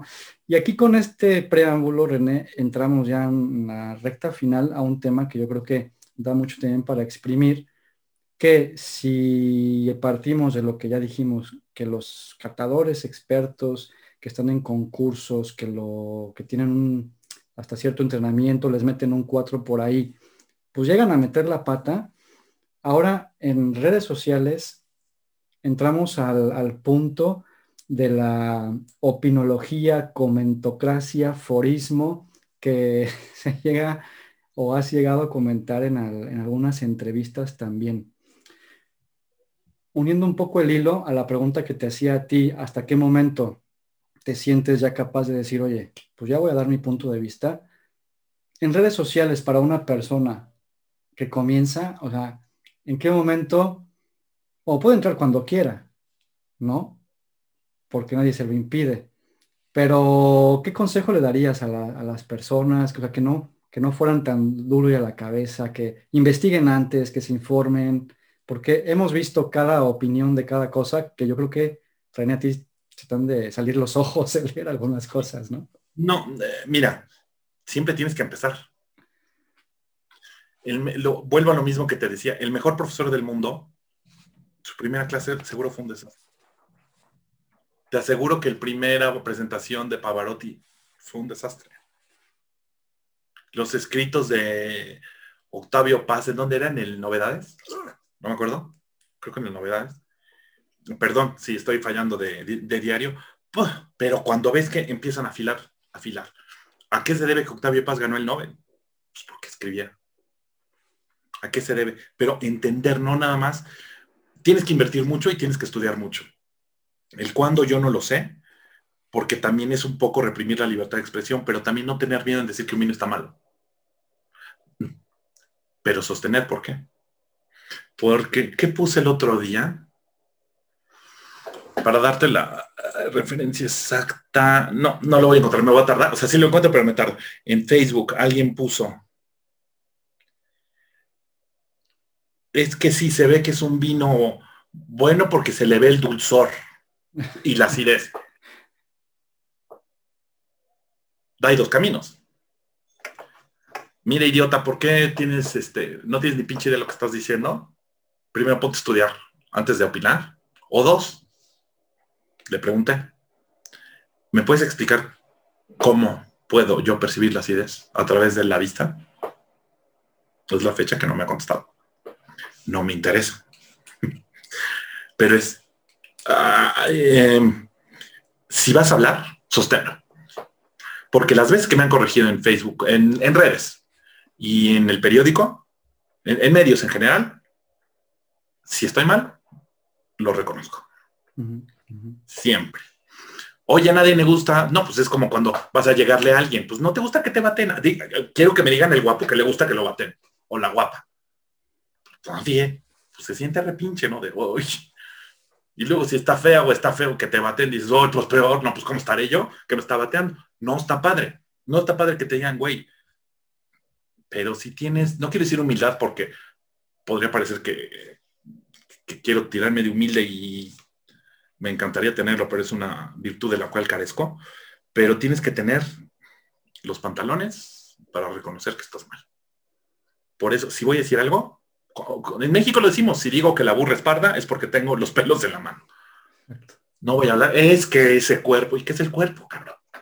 ¿Qué es el cuerpo? A ver, guapos, defíname qué es el cuerpo. Pero no tengo tiempo para estar corrigiendo. ¿Por qué no? Porque tengo un negocio que atender. Entonces ya me di cuenta de, lo he aprendido de varias personas de, ¿quieres tu opinión? ¿Quieren tu opinión? Cobra, no la des. Cobra. Pues claro. ¿O qué no cuesta? ¿No vives de eso? ¿La quieren? Perfecto. Digo, el que te eches a dormir en el cuerpo es esto. Pero ahí lo tienes, pero me queda claro que yo no voy a perder mi tiempo en redes sociales para eso. Lo usas para otro propósito, un propósito mercadológico, para colocación, colocarte marca y eso y para el propósito que tú tienes, pero no, no vale la pena. Imagínate, por favor, para bien o para mal, creencias, preferencias políticas aparte, imagínate al presidente de la República respondiendo todo lo que opinan de él. No, no hay manera. O al revés, imagínate a Felipe Calderón respondiendo todo lo que opinan de él. Lo malo, no, no, no, no, no. Le señor, póngase a gobernar, no a responder los tweets. Señor, póngase en su casa, retírese y no responda los tweets. ¿Para qué lo responden? No pueden responder todos los tweets. No, pueden, no puedes engancharte en ese tema en redes sociales. Es una de las primeras recomendaciones ahorita en, el tema de imagen digital. No, no responde. Si alguien te está dando las gracias, si alguien te dice, me puedes orientar, sí, pero meterte, pues si estás mongoleando un rato, son las 3 de la mañana y no te dormiste, güey, porque eso sí, pero que no te quite el tiempo para hacerlo 30 mil veces al día. Eso definitivo, no, porque es un foro. Es la voz, nos dio voz a quienes no teníamos voz, como en el radio antes. Y entonces todo el mundo opina. Bueno, y en México, perdón, ahí sí voy a hablar de mi país, decía un sabio, un filósofo chino, que la, eh, Lao Tse, que la sabiduría del hombre consiste en saber decir, no sé. Oiga, ¿cómo llego a Angelópolis? Para allá. Señor, pues usted es de Guerrero, acaba de llegar. Está para allá, ¿cómo se va para allá? Oiga, este, ¿sabe usted cuál me recomienda? No, pues es que este restaurante, güey, ni te gusta la comida mexicana, ¿qué estás recomendando? ¿Por qué? No, sabemos decir, no sé. Pues porque perdemos. ¿Cómo un mexicano va a decir que no sabe? ¿Cómo? Y cuando dice, pobrecita, pues una mujer, no sé ni quién, es que me está faltando al respeto porque se está burlando de mí. No tengo mejores cosas que faltar el respeto a una dama, perdón, no, no, tengo tiempo, pero pues no me siga. Ni contestar, no, no pierdan el tiempo en eso. Pero lejos de eso, como consejo, te diría, pues muchos están trabajando gratis y te están dando trabajo. ¿Por qué? Porque cuando ponen, ¿qué vino me recomiendas tinto para una hamburguesa? todo. Perfecto. Ok, esto está queriendo. Entonces te quiere Entonces lo que haces es perfilar a las personas, perfilar el mercado, perfilar hacia dónde vas, perfil. Entonces me están dando, a mí como empresa me están dando información muy valiosa. Están trabajando gratis. Y no falta el que empieza con un vino tal, empieza con otro vino tal y empieza. Si eres mañoso, es información gratuita. Entonces por mí, que sigan opinando porque sabes, te están diciendo cómo está el mercado al cual te quieres dirigir, te lo dicen perfecto. Hay que saber utilizar esa, esa información y sobre todo a los que opinen que también, em, que lo digan con un sustento, evidentemente, y a los que pregunten, que también a veces eh, debemos nosotros de, investigar antes de lanzar una pregunta, porque hay unas que también, este, pues, oye, pues, ¿Para qué lo pones? Pierdes más tiempo entrando al Facebook y a ver qué te ponen que si entras a Google y le preguntas a Google, ¿no? Pero bueno, eso... Pero eh, está bien, ¿no? Me encanta eso de los grupos y además, bueno, es todo un tema, está buenísimo. Ves que tengo información gratuita, me están dando estudios de mercado gratuitos. Sí, yo, claro. en las mañanas entro y mis desayunos se van en las, conversaciones, están divertidísimas. sí, no, bueno. Oye, y hablando ya de los grupos, eh, entramos a un último tema, que es eh, algo que se da muchísimo en los grupos, que es el tema del maridaje, René, que yo creo que mm, no sé si este webinar que sacaste de los siete pecados en el tema del maridaje, eh, salió a razón de que mucha gente pregunta sobre el maridaje, ¿no? Mi, la pregunta que te hago, René, yo he visto un montón de, opiniones y postura con el tema de, maridajes, pero sobre todo yo veo que la gente se preocupa ya demasiado. Y la otra vez yo entré en una discusión porque de plano dije, a ver, o sea, ya una persona que estaba preguntando con qué marido mi pizza y no será de pepperoni, ¿no? ¿Con qué puedo maridar mi pizza de pepperoni? ¿Va bien con este vino? Y ponía una foto, ¿no? Y salieron dos o tres que dijeron, no hombre, pero ¿cómo crees que con ese vino, que no le va nada y tal? Y se empezó a hacer ahí, ya sabes, ¿no? La peleita de que sí, que no, y te recomiendo este otro vino. Y todo eso se armó por una mendiga pizza de pepperoni, ¿no? Entonces yo entré al quite, o, porque ya de leerlo dije, a ver, dije, a ver, pues no se preocupen, ¿no? O sea, mm, entiendo que si vas a, a gastar un dinero en una comida, que es atípico para tu bolsillo, digamos, que vas a invertir, o al revés, que tienes un, vino, no sé, un vino que para tu bolsillo sabes que no lo vas a volver a probar, bueno, pues sí te preocupas un poco más por saber con qué poder acompañar ese vino y, vamos, que la comida no tape el vino, o viceversa, ¿no? Que si te vas a dar el gusto de un platillo que no comes comúnmente, te preocupes, ¿no? Por buscarle un vino correcto, o como sea. ¿A qué voy? que pongo en contraste estando yo aquí, ¿no?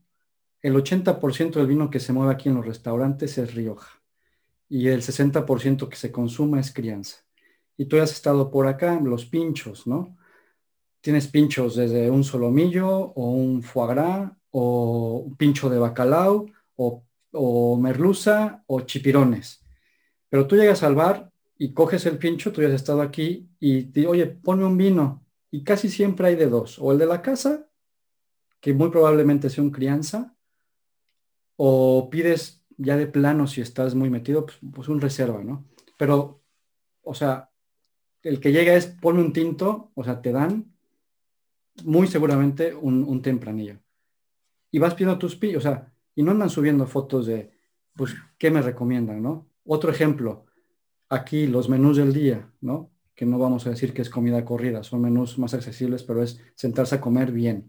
Y te dan un primer plato, un segundo plato y postre y te incluye agua o vino.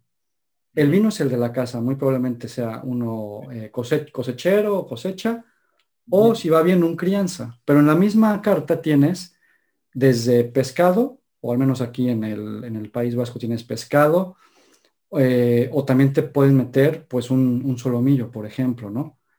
Y, o sea, son platillos que tú ves y dices, pues tienen cosas súper diferentes y no se andan preocupando con, ¿y con qué me como? O sea, está un poco overrated o un poco sobrevalorado, ya está saliendo de, de quicio este tema del maridaje, René. Ya me extendí mucho, pero ¿No crees que ya la gente está preocupando demasiado? Y lo peor es que se preocupa tanto que deja de abrir un vino porque no sabe cómo combinarlo con su pizza hawaiana, si la quiere ver así. Prueben con lo que sea, con lo que tengas, con lo que se te antoje. Si un día vas a una taquería porque dicen que no fue en la Ciudad de México, sino en Puebla, donde se inventaron los tacos al pastor, si ahí voy a inventar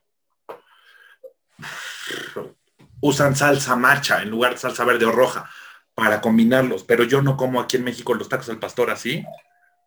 Pues si dicen que de ahí los inventaron, les voy a hacer caso y lo voy a probar. A lo mejor no me gusta, pero lo voy a probar. No, ¿sabes qué? Olvídate, pues jamás vayas por tacos al pastor, o todo lo contrario. No, no mames, de verdad que estos poblanos sí, sí, sí, sí, sí, tienen ahí su, ese punto. Tú en Puebla tienes un tema gastronómico genial, bueno, ni siquiera tema, son los inventores de uno de los platos, de las botanas más maravillosas que existen, que igual que la sopa de cebolla o la paella o la tortilla de patatas es un plato de pobres, la chalupa, allá en San Francisco. Ya cada quien las chalupas con frijoles, con no sé, las chalupas de guerrero, no, no se llaman chalupas, se llaman chilapas porque son de chilapa guerrero. Bueno, y entonces cambia eh, te pones flamenco, te pones con la esencia, pues déjate, a la tierra que fueres es lo que vienes. Lo que pasa es que aquí sigue siendo un tema totalmente elitista, más no sofisticado, porque eso no es sofisticado. Oye, es que yo no tomo vino tinto, yo no tomo vino blanco ni por error. Y entonces, pues aquí comemos mucha, una mojarrita con frita. pruébala con el tinto. No te voy a hacer cambiar de opinión, no, ni me interesa. ¿Quieres tinto? Es que yo lo veo al revés. Ah, lo que quieres es tinto, ¿verdad? No vas a cambiar de opinión. No. ¿Qué hago? Le voy a vender tintos. ¿Para qué le vendo blanco si no me va a comprar blanco? El señor quiere tinto. Señor, por supuesto sí. Oiga la mojarra, pero le voy a poner chiles habaneros. Póngale, señor, de lo que quiera, yo se los, se los consigo. Dame piedras y te las vendo. Ese sentido de el cliente lo que pida. ¿Por qué esa necesidad de educar? Es que hay que educarlo. Educarlo no te estoy pagando para que me eduques, güey cuando te pague, me dices. Pero nos hacemos menos. Además, en México, ese, ese complejo de agachados, cuando queremos, cuando no, muy flamencos, ¿no? ¿Cuál es la frase del mexicano que me encanta? Tú no sabes con quién es, tú no sabes quién soy. No, no, no, esa, esa, amo esa frase. Eh, hashtag es que tú no sabes quién soy. Pues no, ni me interesa. No, no, ¿Para qué quiero saber quién eres? ¿Qué miedo? No, no, no, no, no, ¿para qué? La, el anonimato es de lo mejor que nos puede pasar. Entonces, con lo que se aprueben. Con claro, hay reglas. No, a ver, ahí voy, ¿ves? Me estoy contradiciendo. hay, principios claro. que te pueden ayudar, te pueden orientar para seguir. Pero y si no lo sigues, creo que eh, les conté ese ejemplo cuando estuve en la, allí en Barcelona con Josep Roca, cuando la pareja estaba festejando 25 años en el Can Roca, y el único vino que tenían de 25 años era un tinto, no iba con la comida de ese día, con el menú que ellos pidieron. ¿Qué vino les dieron? El de 25 años, el tinto. Pero no iba. ¿Tú sabes a lo que le sabe un vino que es del año que se casaron, de hace 25 años? Es la experiencia, el vino es una experiencia. Por eso, como siempre he dicho, el vino no se bebe, se vive. es muy buena. Sí, claro. Y, por ejemplo, pues aquí mi suegra eh, nos invita a comer fines de semana y eso, y en su casa siempre hay eh, Rioja y, crianza. Y hace unos chipirones en su tinta y hace una eh, arroz, con, arroz con almejas o un solomillo o lo que sea, y siempre es con yo digo, pues es que aquí no se preocupan, y yo veo que en México suben fotografías ¿Y con qué me recomiendan comer esto? ¿Y con qué me recomiendan? Porque he estado, también estoy en grupos de tema de vinos. Pues aquí, eh, con los que te comentaba que estoy aquí en la cofradía del, vino el tanino y tal. Y en la, es que en la vida se pregunta, ¿no? te digo, a menos que sea algo que le invertiste y tal, y, quieres estar casi cerca. Si vas a una fuente de mariscos, difícilmente vas a pedir un Rioja, pero, pero como que hasta es obvio. Está bien, estamos en transición y lo importante que siempre digo es, estamos ya bebiendo más vino. Bien ahí. Sí, pero esos comentarios que espantan de, dije, pero, pero son tontos, porque me están dando, pues me están dando material. Claro. Sí, O dejar, sea, el, dejar el apunte a, la- a las personas que nos escuchen, sobre todo probar, probar, probar, probar, y que no dejen de beber un vino por no saber con qué maridar, ¿no? claro, jamás, jamás, jamás hagan eso. Y si tienen duda, pues que se apunten ahora ya en la siguiente vez que saques un webinar, este, René, Ahí va. los pecados del, del maridaje.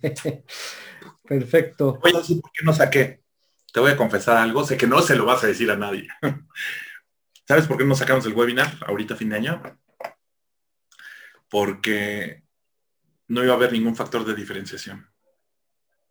Y hoy lo importante no es ser el mejor, sino ser diferente. Para dar lo mismo que los demás. Yo, pero eso sí, ya es filosofía propia, ¿eh? No están mal los demás. No, no, no, no, no, y jamás lo diré porque además son amigos. Amigos de amigos que comen en mi casa y que comen en su casa. Pero no. Hoy lo importante no es ser mejor, sino ser diferente. Exactamente. René, para cerrar ya, eh, que ya estamos aquí entrados, pero solamente me quedan dos puntos sobre tus pilares, que es uno que también eh, me gustaría tocar para que le comentaras a la gente, es que eres asesor, eh, no sé hasta qué punto con tu socia, ya nos dirás, en el tema de asesoramiento para el tema de diseño de cartas y también para el tema de las cavas. Así es. Las Nos dedicamos a asesoría de restaurantes para, hacemos la curaduría para cartas de vino de restaurantes. ¿Con qué objeto? Que el restaurante venda más y que el. Con que el cliente viva una experiencia muy placentera que lo haga regresar al restaurante a comprar vino. Entonces, hay todo eh, una producción atrás para lograrlo, ¿no? Incluyendo finanzas. No si el vino sabe a gordolobo o a chilacayote, sino cómo va ese negocio con ese vino y mi cliente. ¿Para qué? Para que simplemente, insisto, el comensal viva una experiencia. Experiencia diferente es un cliché, ¿no? Una experiencia que lo haga regresar a comprar, como sea. Claro, eso es algo, tiene que ser algo agradable. Y el tema de las cavas, pues estamos asociados con un matrimonio que son este, eh, arquitectos, donde pues sin esperarlo nos ha ido bastante bien, afortunadamente, porque diseñamos cavas a domicilio. ¿Qué es esto? Según lo que quieras, te lo diseñamos. No tenemos muebles. En un futuro tenemos proyectado sí producir muebles y producir accesorios y el tema de las bodegas, de hacer una bodega. Pero ahorita estamos con el tema de las cavas y pues bien, estamos contentos. Estamos contentos porque quedan satisfechos. Nuestra asesoría no es solo que la cava sea un lugar para que su inversión en vino se conserve, para preservar sus vinos, sino también darle una asesoría permanente en el tema de compra de vinos. O sea, que no se sienta aislado. Suena como vendedor de coche, pero es este, el tema de la posventa es más importante que el tema de la venta. De, sigues atendido. Oye, ya se me oxidó ese tornillo. Tranquilo, ¿qué vamos a hacer? No te preocupes, no, no, no te abandonamos, seguimos contigo. Esa es la idea de dar un servicio totalmente funcional y único porque estás invirtiendo parte de tu patrimonio en algo que amas, que es el vino. No te podemos dejar solo. Esa es la idea. Wow. Entonces, yo puedo hablarles, oye, tengo un espacio, o puede, bueno, vengan aquí, los invito a mi casa, estudien el espacio, supongo que estudian, bueno, los diferentes factores que hay para tener una, una buena cava, hacen una propuesta y luego ya se lleva a cabo esta implementación de la, de la cava. Así es, exacto. De acuerdo a lo que quieras. Oye, no, es que no le pongas acero, es muy caro. Bueno, a otro material, no importa, nos adaptamos. ¿Qué es lo que quieres? Trajes a la medida. Somos sastres del diseño de cavas. Pues al final nos dejas tu contacto para las personas que quieran hacer una, una cava en su casa, ya tienen con quién hacerlo a la, a la, medida. Y yo he visto fotos en tu, en tu Facebook, en tu, en tu página, y la verdad es que están súper, súper bonitas. Lástima Muchas que gracias. aquí ya sabes cómo son las cosas, apenas nos cabe el burro de planchar. Entonces, una cava. El burro lo hace en mesa después para que lleguen. Sí, no, no, no, no. Sí, sí, sí. Es padre, ¿eh? A mí. Ya. Adoro España, ¿qué te puedo decir? Este, comentaste en algún punto el tema para pasar a un bloque del gobierno. ¿Qué onda con el gobierno? Yo me había que, bueno, yo tuve un negocio, una comercializadora allá de vinos, que en su momento, bueno, hace unos seis años, me quedé en que en el, el IEPS estaba en 25% y para mí era una Era, era una patada de 25 del IEPS más 16 del IVA y ta, ta, ta. O sea, al final sabemos que el vino mexicano, gran eh, porcentaje es el impuesto. Y apenas ahí en los foros pusieron, ¿por qué el vino mexicano es tan caro? Tú que eres abogado y sé que también eh, tema fiscalista, ¿cierto? Eh, ¿Nos puedes resumir así para que no nos llevemos más tiempo, que ya tenemos aquí un ratillo y no, no te aburra, René? Y cuéntame, sí. Mi cuéntame, me van a matar. Comer, pero ya me piqué. El vino mexicano, el vino mexicano, el impuesto y compararlo, si tú sabes, con otro país, ¿qué impuesto tiene?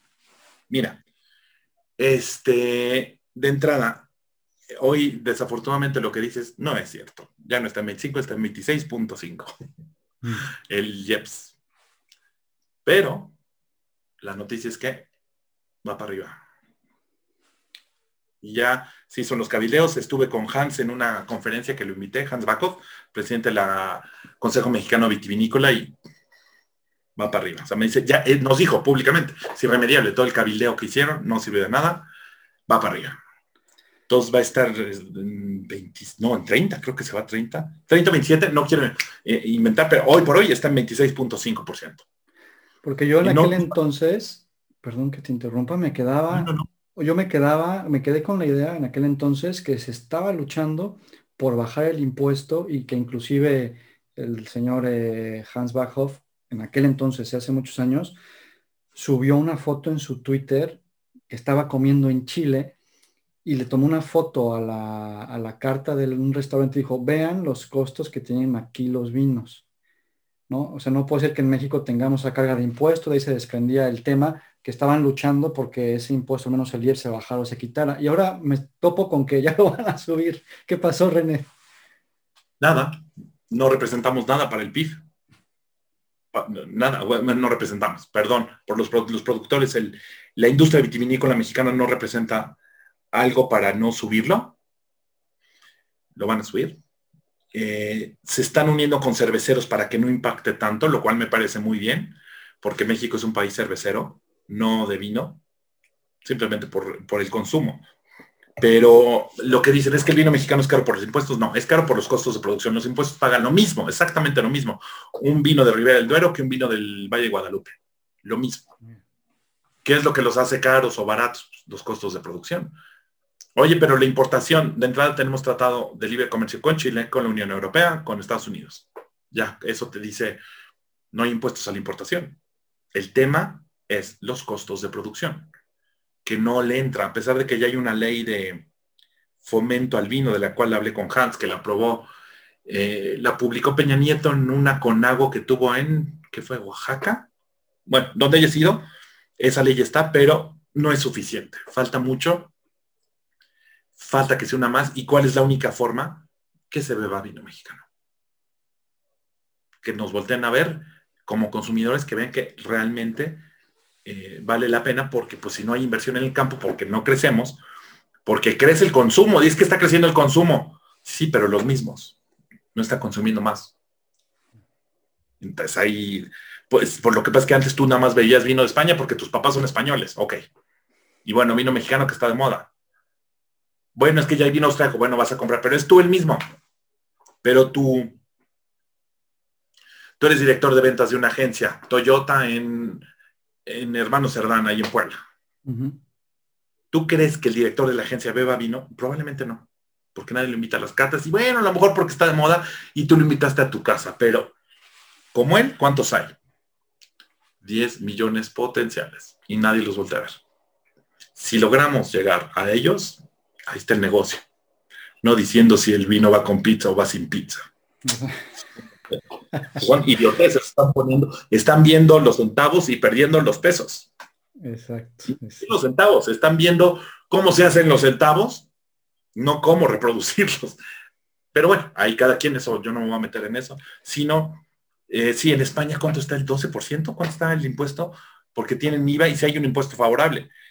Había una propuesta que hizo el el, ¿cómo se dice? El libertador de México, de que todo vino extranjero tuviera 30% de impuestos, Agustín de Iturbide. pero pues lo mataron. Matamos al propio Libertador, ¿no? Y este, pues, nadie se ha preocupado por, por hacerlo, no interesa ahorita al gobierno. La verdad es que hay otras prioridades. Yo lo entendería como gobierno de, bien o mal, quítense el partido, eso yo no vería con prioridad el vino mexicano. La única forma que yo lo volteé a ver es que vea que realmente está creciendo y estando unido el sector que ya afortunadamente, porque también siempre dije es una desunión franca, ya está unido, ya tienen voz, consumir más, consumir más, consumir más, consumir más. Y ahí vamos. Es un paso que ahorita por esta situación mundial que se está viviendo no ayuda, pero no va mal. Va bien y eventualmente se va a voltear a ver y eventualmente va a haber algo favorable para el vino mexicano, eso estoy seguro. Totalmente. Perfecto, muchas gracias por los, por los datos, René, muy, muy interesante. Oye, eh, ahora sí ya entrando a la recta final, ya es la tercera vez que te lo digo, pero está buenísima la plática. Buenísima. Comentaste que eh, en tu infancia llegaste a probar un vino por un tío que, que, le regalaron un arcón y fue tu primera experiencia con un vino. ¿Nos puedes contar ese vino? ¿Cuál fue? No voy a decir el nombre de su jefe, pero su jefe hoy va para gobernador de un estado. Trabajó con él cuando estaban en la Ciudad de México. Y bueno, salió que tenía ese vino y resulta que yo tenía nueve años, una Navidad donde junto a todos los primos y éramos, los hermanos de mi mamá eran ocho, cuatro mujeres, cuatro hombres y estábamos prácticamente todos. Rarísima. Una super cena deliciosa, increíble y me dice mi tío, ¿cómo estás? ¿Cómo te lo estás pasando? Siempre fui su consentido como sobrino y bien. Entonces le pregunté qué vino estaba. Me dice, prueba el vino. Y le digo, no, mi mamá no me deja. Tú pruébalo. Aquí tu mamá no manda. Bueno, pues no me lo dijo dos veces. Lo probé. Y dije, ay, qué sabroso está. Pero ya, nueve años. Chingados vas a pensar en la marca, el cuerpo, las esas, los que ven piernas y cosas raras ahí en el vino o lágrimas. Bueno, nada, pues esto está sabroso sabe rico porque yo bebía rompope en las navidades, rompope coronado. Y después me sofistiqué y bebí rompope a totonil con almendra, obvio de a totonilco. Pues a mí me gustó mucho. Y años después, años, estoy hablando 20 años después, me dice mi tía, ¿cuál es tu Navidad más feliz? Y le digo, tengo tres, una de ellas en tu casa, dos de ellas en tu casa. ¿Y cuál? Pues no, pues cuando este, nos diste esa cena y ese, pues yo me acuerdo que fue la primera vez que tomé vino. ¿Y te acuerdas qué vino fue? Por supuesto que no. Ni la botella. No, no, no, me diste y yo me acuerdo que me supo muy rico. Pues fue un romané contigo. Poco republicano, ¿no? Dirían algunos, un vino muy neoliberal por el precio. Pero pues, ni lo pedí ni me acuerdo a qué sabía ni nada, pero pues, te, cenaste, te cenaste con un romané contigo. Y la pregunta es, tienes un buen recuerdo de aquella ocasión y ya después que te enteraste que fue un vino de, ese calibre, ¿qué otro vino te trae un buen recuerdo o alguna situación así como la de ese, esas fiestas? Uy. ¿Alguno de tus top? Madrid, en Madrid sin duda, los 35 años de mis papás, 3 de diciembre, en el restaurante eh, Celoni, en el Hotel Esperia y en La Castellana. Era entonces uno de los mejores del mundo, de Santi Santa María, y se murió, el pique típico de Santi Santa María con Ferran Adrián. Eh, fue un vino blanco, el mejor blanco, el, el, blanco que más me ha gustado en mi vida, por el momento, lo que te dije, un pabellón blanco de Margot, que en ese entonces te voy a decir el año, ¿qué fue? 2006, 3 de diciembre de 2006, y el vino costó 90 euros. Era caro, pero no era impagable. Ahorita el vino no está, ojalá estuviera en eso.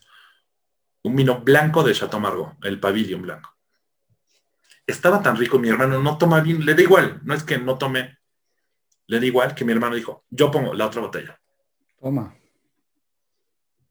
Y pues, como dijo JP Morgan, no hay, no hay placer más grande que el obtener algo gratis. Por eso siempre digo, ¿cuál es el mejor vino? el que es gratis. Y si es un Margot blanco,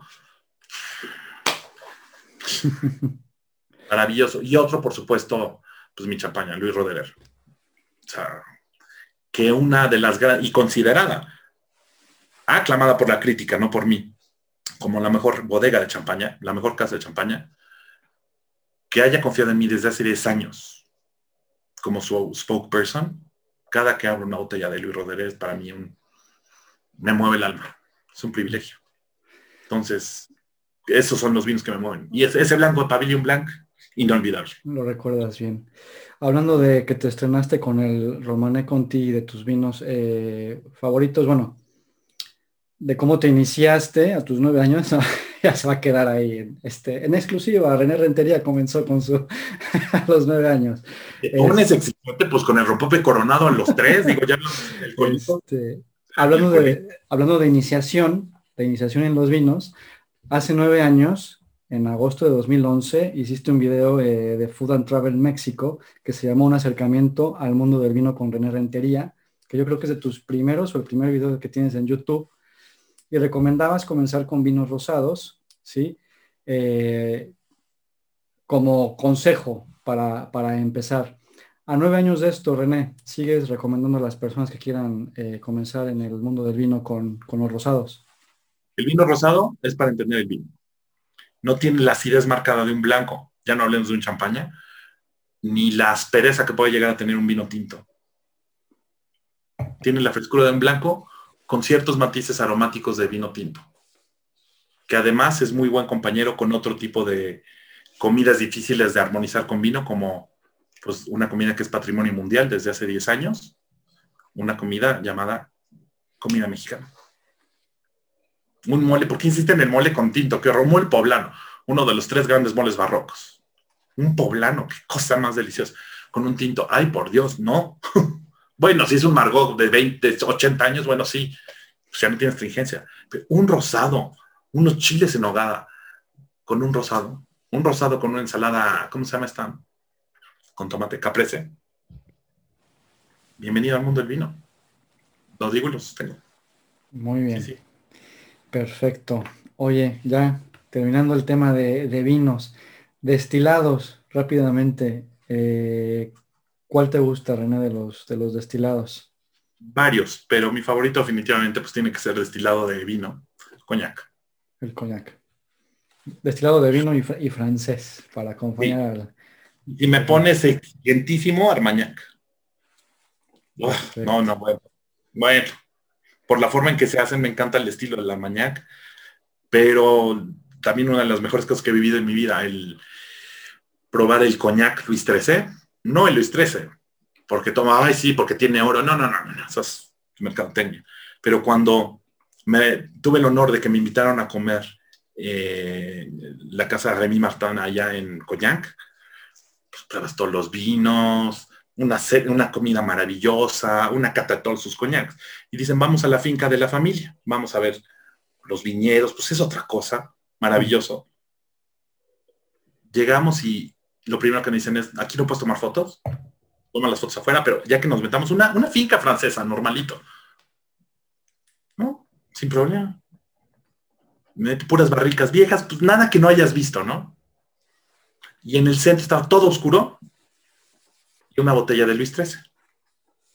Y me dice, el director de marketing mundial de, de Remy Martin me dice, este es el lugar, el último lugar donde reposa Luis XIII.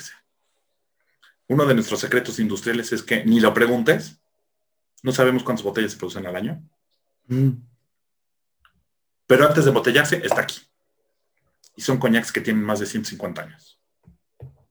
Te invito a que con esta pipeta te sirvas una copa de Luis XIII. Pues hasta dos.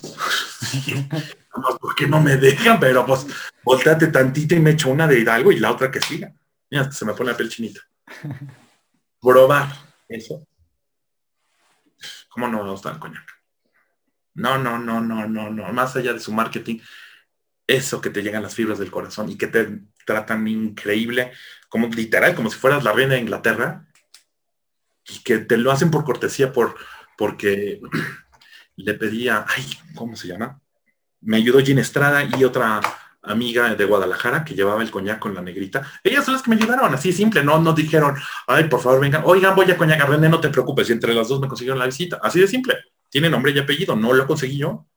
Y que me trataran como si yo fuera el mayor este, invitado que han tenido. No, no, bueno, ¿cómo no me el coñac? Sí, el coñac. Mm. Y de whisky, la Gabulin.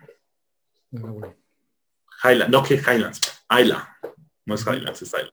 Me gusta. No sé mucho de whisky, pero es mi favorito. Perfecto, René. Oye, para cerrar la, la entrevista, ¿qué significa el vino para René Rentería? Uy, pues mi vida. Vida. El vino es, no sé. Bueno, no, sí sé. Vida. Es mi vida. Como, este, como dicen los, los del Real Madrid, ¿cómo no te voy a querer? Pues, es mi vida, es lo que me he dedicado. La, una bebida que nace tan cerca del corazón de la tierra y muere tan cerca del corazón del hombre. Eso es el vino. Perfecto, René. Tengo unas preguntas rápidas para cerrar esta entrevista es, te voy a decir una palabra y tú me contestas con otra lo que se te venga primero a la cabeza. Ok. ¿Vale? Ahí va, ¿eh? Lo que, lo que quieras. Bueno, si quieres, sírvete un poco. Voy a inspirar. ¿qué, estás tomando? Yo estoy tomando, es un, vino que encontré ahí en el, en el frigo, dijeran acá. Es un de, Somontano, un macabeo con chardonnay. Mm, yo estoy tomando un laberinto vino de San Luis Potosí, de uva Gewürztraminer. Mira, Gewürztraminer. Gewürztraminer, como dicen ellos. Ah, perdón, no se ve, disculpen, disculpen. Pero Cava Quintanilla, buenísimo. Gewürztraminer, ¿eh? Qué, qué, curioso. No, jamás me lo hubiera imaginado. Está muy bien hecho el vino. pues venga. Ahí va. 3, 2, 1. Aroma. Eh, el jazmín. Champán. Luis Roderer. Maridaje. Eh, con la gente que más quiero. Sabor. Eh, champaña. Goce. ¿Perdón? Goce. El vino. Yo pensé, que iba a decir goce, no pose. Copa. Pues la que tenga enfrente, porque me gustaría... No, pero Copa, corta, este, ¿cómo se llama? Spiegelau. Cava. Eh, las que hacemos. Destilado. Coñac. Cóctel. Gin tonic. No. Martini seco con eh, twist de limón amarillo. Platillo. ¿Perdón? Platillo. Chiles en nogada. Toma, mira. Ahora sí, mira, como vengas aquí, te voy a llevar al Bar Vergara, que está aquí a la vuelta. Me queda literal a, una calle, me queda el Bar Vergara. Y si nos vemos en Puebla, te voy a llevar a comer chiles en nogada, René. chiles en nogada, porque tengo top mis dos, pero ay, los chiles en nogada o el bacalao de mi mamá. Esos dos. Bacalao de mi mamá, puede ser. Yo también, ¿eh? Mi, mamá hace, hace bacalao en diciembre. Lamentablemente este año no podemos ir para allá pero este, por aquí, por aquí andamos. René, muchísimas gracias por todo este rato que me brindaste. La verdad es que estuvo genial. Por favor, dinos todo lo que tienes planeado para 2021. ¿Dónde te pueden encontrar tus contactos? ¿Qué planes tienes? Proyectos, si quieres invitar a las personas a lo que tú quieras. Ahora sí que tú dinos lo que nos quieras decir. Muchas gracias. Bueno, pues eh, vamos a sacar la empresa de el tema de diseño de cavas. Eh, vamos a finalmente sacar al aire porque tuvimos problemas con el INPI, la empresa de consultoría y diseño de Eno Experiencias, mi socia Fer y yo. Tenemos el proyecto eh, de, con, de vinos mexicanos seguir con las clases, por supuesto, seguir preparándome. Acabo de terminar ahorita un, diplomado en imagen digital, que estoy muy contento. Seguir con el italiano, que también me metí el italiano, que me gusta muchísimo. y seguir estudiando mucho, seguir estudiando mucho, mucho, mucho, mucho, mientras la vida me lo permita, seguir aquí, tratar de ser feliz, que me encanta mi vida. Si, si me muriera hoy, eh, moriría tranquilo, definitivamente. Digo, no me quiero morir, pero sí moriría tranquilo, porque pues, sí he hecho lo que he querido. Redes sociales, René. En redes sociales, Facebook, RRWCT, Instagram, René X Rentería. Eh, YouTube está mi canal, pero lo vamos a pulir. Busquen René Rentería. Y por supuesto, Twitter, eh, René-Rentería. De todas formas, yo voy a colocar en el artículo cuando salga todos tus datos. Ahí luego te voy a molestar para que me los pases, para colgarlos en el, en el artículo, que las personas te puedan encontrar, seguir y, este, y que estén en contacto contigo, René. Claro que sí, muchísimas gracias. Te agradezco mucho. Me fascinaron las preguntas. Me gusta muchísimo que se metan tanto. Como diría alguien, me diste por mi lado porque me encanta cuando te metes a, las entrañas de un tema y pues, ¿cómo negar? ¿Cómo negar al contrario? Muchísimas gracias, gracias, gracias, gracias. Dicen que es de gente bien nacida ser agradecidas, Eduardo, y así me enseñaron mis papás. Pues muchas gracias. No, hombre, a ti también, porque voy a, voy a decir que, es difícil encontrar un espacio contigo porque eres de muchos compromisos y esto, y que yo te escribí por ahí un mensaje por, por, por, por Facebook y que muy atentamente tú me dijiste, venga Eduardo, lo hacemos. Espero, René, que haya sido un tanto diferente, que te estuve stalkeando por ahí, por todos lados, pero yo creo que eh, estuvo genial, o al menos yo así me sentí y también muchas gracias. Y de verdad, por aquí cuando vengas tú, eh, tus socios, amigos, ya tienen mi, contacto y para los que nos escuchan, también ya saben dónde estoy, que si vienen por acá. Claro que sí. Unos pinchos, un chacolí, una sidrería, este, y todo lo que hay por acá. Un chuletón, un chuletón, exactamente. Muy bien, René. Muchísimas, gracias. gracias. que te va es el mayor de los éxitos, te felicito y eh, sé que te va a ir muy bien. Cualquier cosa, estamos aquí para apoyarte y gracias por la paciencia porque no sé si lo pasas al aire, pero cancelé la primera porque definitivamente no podía y aún así hoy entré tarde porque teníamos otras cosas, pero por supuesto que con todo el gusto del mundo. Muchas, gracias. Al contrario, y muy buenas noches hasta allá, hasta San Sebastián. Pásale muy bien. Chao, chao. Gracias, Eduardo. Bye. Muchas gracias por llegar hasta el final y espero que este capítulo te haya gustado tanto como a mí. Recuerda que en breakingwine.online barra blog encontrarás la información y enlaces de interés que comentamos durante el episodio. Recuerda que en socios.breakingwine.online puedes encontrar la información para suscribirte y ser socio de Breaking Wine y aprender desde cero sobre el mundo del vino y más. Me encantaría que me dejaras algún mensaje en el blog o en tu plataforma favorita. También voy a estar agradecido si me ayudas a difundir el mensaje para que llegue a más personas. Y ya sabes, si quieres nominar a alguien para el podcast, mándame un mensaje. También me puedes seguir en Twitter como arroba breakingwine, en Instagram arroba breakingwinemx, en YouTube como Breaking Wine. Un abrazo hasta donde estés. Hasta la próxima.